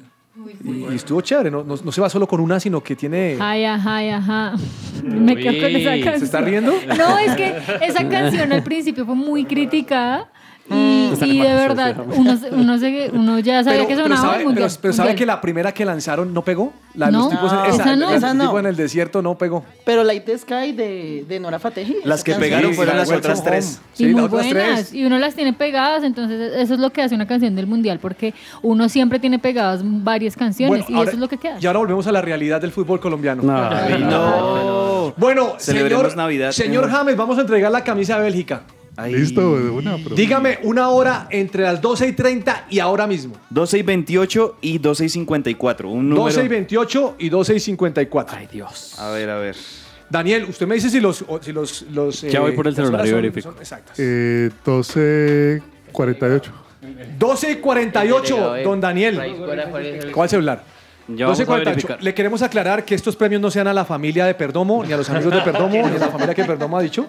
Quiero aclarar que esto es puro regalo de la emisora para gente que escribe al programa. Y quiero decirle que no solamente tenemos tres oyentes, porque van a pensar que eso tenemos los tres oyentes amigos de Perdomo. 12.48, señor, ¿qué llegó? Cámbieme el minuto porque a esa hora no nos No hay, dio. cambia el minuto, no hay aproximado. 12, 51. 12 y 51. A ver, vamos a verificar. A ver, no diga el nombre todavía para que no, No, se no, no, desilusione si claro, se equivocó. ¿Listo? Sí, voy a verificar, profe. Oiga, lo cierto es que el gol de Mbappé vino como al minuto del otro, ¿no? Sí. Sí, fueron... Seguidos. Pegaditos. Bien, mientras ahí está el señor Daniel, pues les quiero dar las gracias por su compañía durante todo este tiempo mundialista. Creo que disfrutamos el mundial en esta mesa. Sí, sí, sí. Eh, nuestros oyentes también lo pudieron disfrutar con todo lo que tuvimos. Gracias a todos los que patrocinaron este programa, porque hay gente que, que cree en lo que estamos haciendo y estamos muy agradecidos.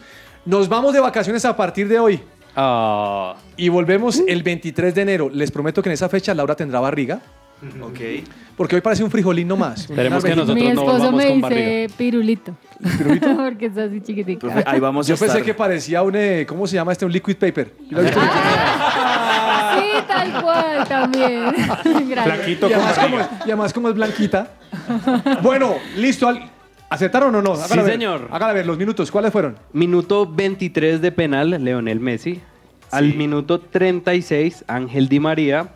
Y Kylian Mbappé al 80 y al 81. No, me, me robó los segundos, ¿no? Es- no, pero está bien, está bien. segundos Sí, es complicado, pero bueno, sí está bien. ¿quién es el ganador o la ganadora? El señor Orlando Sánchez es el Orlando feliz Sánchez. ganador de la camiseta. Perdón, no dígame que no es familiar de sus amigos porque quedó mal. Orlando. Sánchez Perdomo. ¿no? Orlando Sánchez. Orlando Sánchez se lleva su camisa de Bélgica. Nos, nos contactamos por WhatsApp para Sí, que esta semana se la Bravo, lleve Orlando. y la use. Pero esa camisa es divina. Es bonita. Bueno, linda. reflexión final. ¿Alguno de ustedes? Reflexiones finales. Profe, tres años y medio para volver a disfrutar años y del medio. próximo mundial. Ya, ah, ya no son cuatro, sí, al menos. Listo, algo más. Reflexiones finales, señor. Yo tengo una rápidamente antes Ay, de no. despedirnos. Lionel Andrés Ay, Messi, Mundial Sub-20, oro en las Olimpiadas, Copa América, Bien. finalísima. Bien. Mundial, dos finales de Mundial, una ganada, League. cuatro finales de Copa América y todo lo que hizo en los clubes. Acaba de iniciar la iglesia mesiana. Les presento al pastor de la iglesia 1003 mesiana. jugados, 793 goles, 350 asistencias, el único jugador en ganar balón de oro Tres en hijos. dos mundiales, en tener más MVPs y tiene la mayor cantidad de goles y asistencias, que son 13 goles. Gracias. Y otras asistencias en mundiales. Este es, este es el, va a ser Firma- manito de cabezas. firma y sello No, Lionel Andrés no, Messi, el mejor jugador. Solo le faltó jugar de en River. La historia, de la historia. Quiso Firma jugar en Hubiera River. sido el mejor jugador del mundo si Él hubieran- quiso jugar No, en River. Una, una pequeña reflexión, próxima Copa América tendrá el campeón del mundo, sube de, de nivel nuestra Copa América. Bueno, ahí Ah, qué, parche se pondrá en la camiseta argentina, campeón de América o campeón del mundo. Del mundo, no. Del mundo. Yo cierro con que esta foto le hacía falta al fútbol. Creo que Sí. es la foto de, Sí. de ver a Messi levantando Y la copa. dale, y dale. Nah. Aquí, te- aquí tenemos al pastor y su asistente. El acólito. El Yo creo acólito. que todo- Pero y- entonces, y métame poniéndonos- ahí porque no soy fan de Usted Messi. es el monaguillo. Pero también creo que lo necesito. Director de alabanza de la iglesia Andrés no, Lozano. no soy fan de Barcelona, no soy fan de, de- de la selección argentina, ni menos del Dibu, pero eh, sí creo que eh, toda esta historia que vivieron los argentinos es para, para retratar, es una linda historia. Profe, tenemos que pasar al de Estados Unidos 2026. Imposible. Imposible Sí. que no. O sea, con Hay 48, 48 equipos. Con 48 eh, selecciones tenemos que pasar. Obviamente le queda tarea a Colombia fuertísima porque lo que pasó ayer, pues obviamente hace que el fútbol sudamericano suba de nivel y tenemos que, no podemos salir con muchos rebados. Eh, ¿Algo más, Laura? Yo no sé qué hubiera sido de Colombia donde hubiéramos clasificado a este mundial con ese nivel que vimos, pero definitivamente sí, Colombia tiene que, obviamente Colombia va a clasificar, eso es un hecho, con 48 Bueno, no se ha definido lo de equipos. 48, ¿no? Está todavía en disputa de entreveros. 48. Sí no, se definió, 48 pero lo que no se ha la definido es el formato. El ¿Cómo lo van a formato. Ese se va a conocer el partido- otro año. que Colombia esté en la primera ronda y lo saque a Arabia. ¿Sabe quién va a clasificar? Porquería. Peckerman. Sí, Peckerman tiene. Peckerman lo va a hacer. Mm, Con Venezuela. Con Venezuela. ¿Sería la primera vez que Sería la Venezuela va a un primera vez de? Venezuela. ¿Y a quién sacarían? De mayores. A Bolivia. Hay siete clasificados de Sudamérica, ¿será? Seis. Seis y medio. Seis y medio. a. Dice que, profe, que vaya Peckerman así no vaya Colombia. No, No, no, no, no, no. No, pero si ustedes no. son de Messi, ¿por qué no puede haber un, un Peckerman? no, no. no. Ah, entonces ustedes Profe, ¿por qué sí pueden? Así son, Primero- Claro, así no, son, es que son así todos son. otra Primero, uno es colombiano antes que cualquier ¡Ah! cosa. Sobre todo usted. Claro, profe. Muéstrame su perfil de WhatsApp, que es Messi. En vez de poner la bandera colombiana, ponga la foto no, de Petro. no. Ponga la foto de Petro. Luis Díaz. no cerremos así, por favor. Bueno, les agradecemos muchísimo su compañía, los amamos, gracias por acompañarnos este año. Un abrazo para todos, feliz Navidad, feliz, Feliz año, Navidad. Dios los bendiga. Chao. Chao. Chao. Chao, chao, chao, gracias. Hoy mi gente viene aquí a celebrar. Todos nos vamos a quedar hasta el final. Digan si sienten el amor que quieren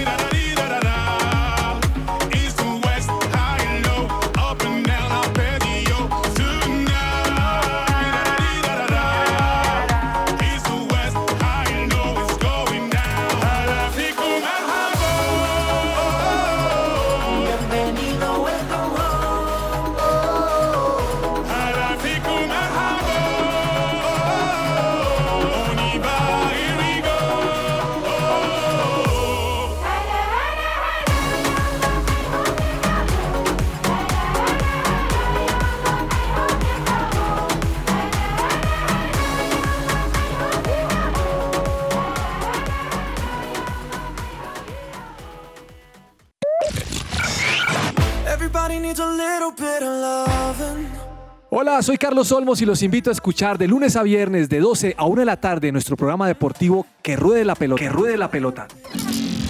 Solo aquí por su presencia radio.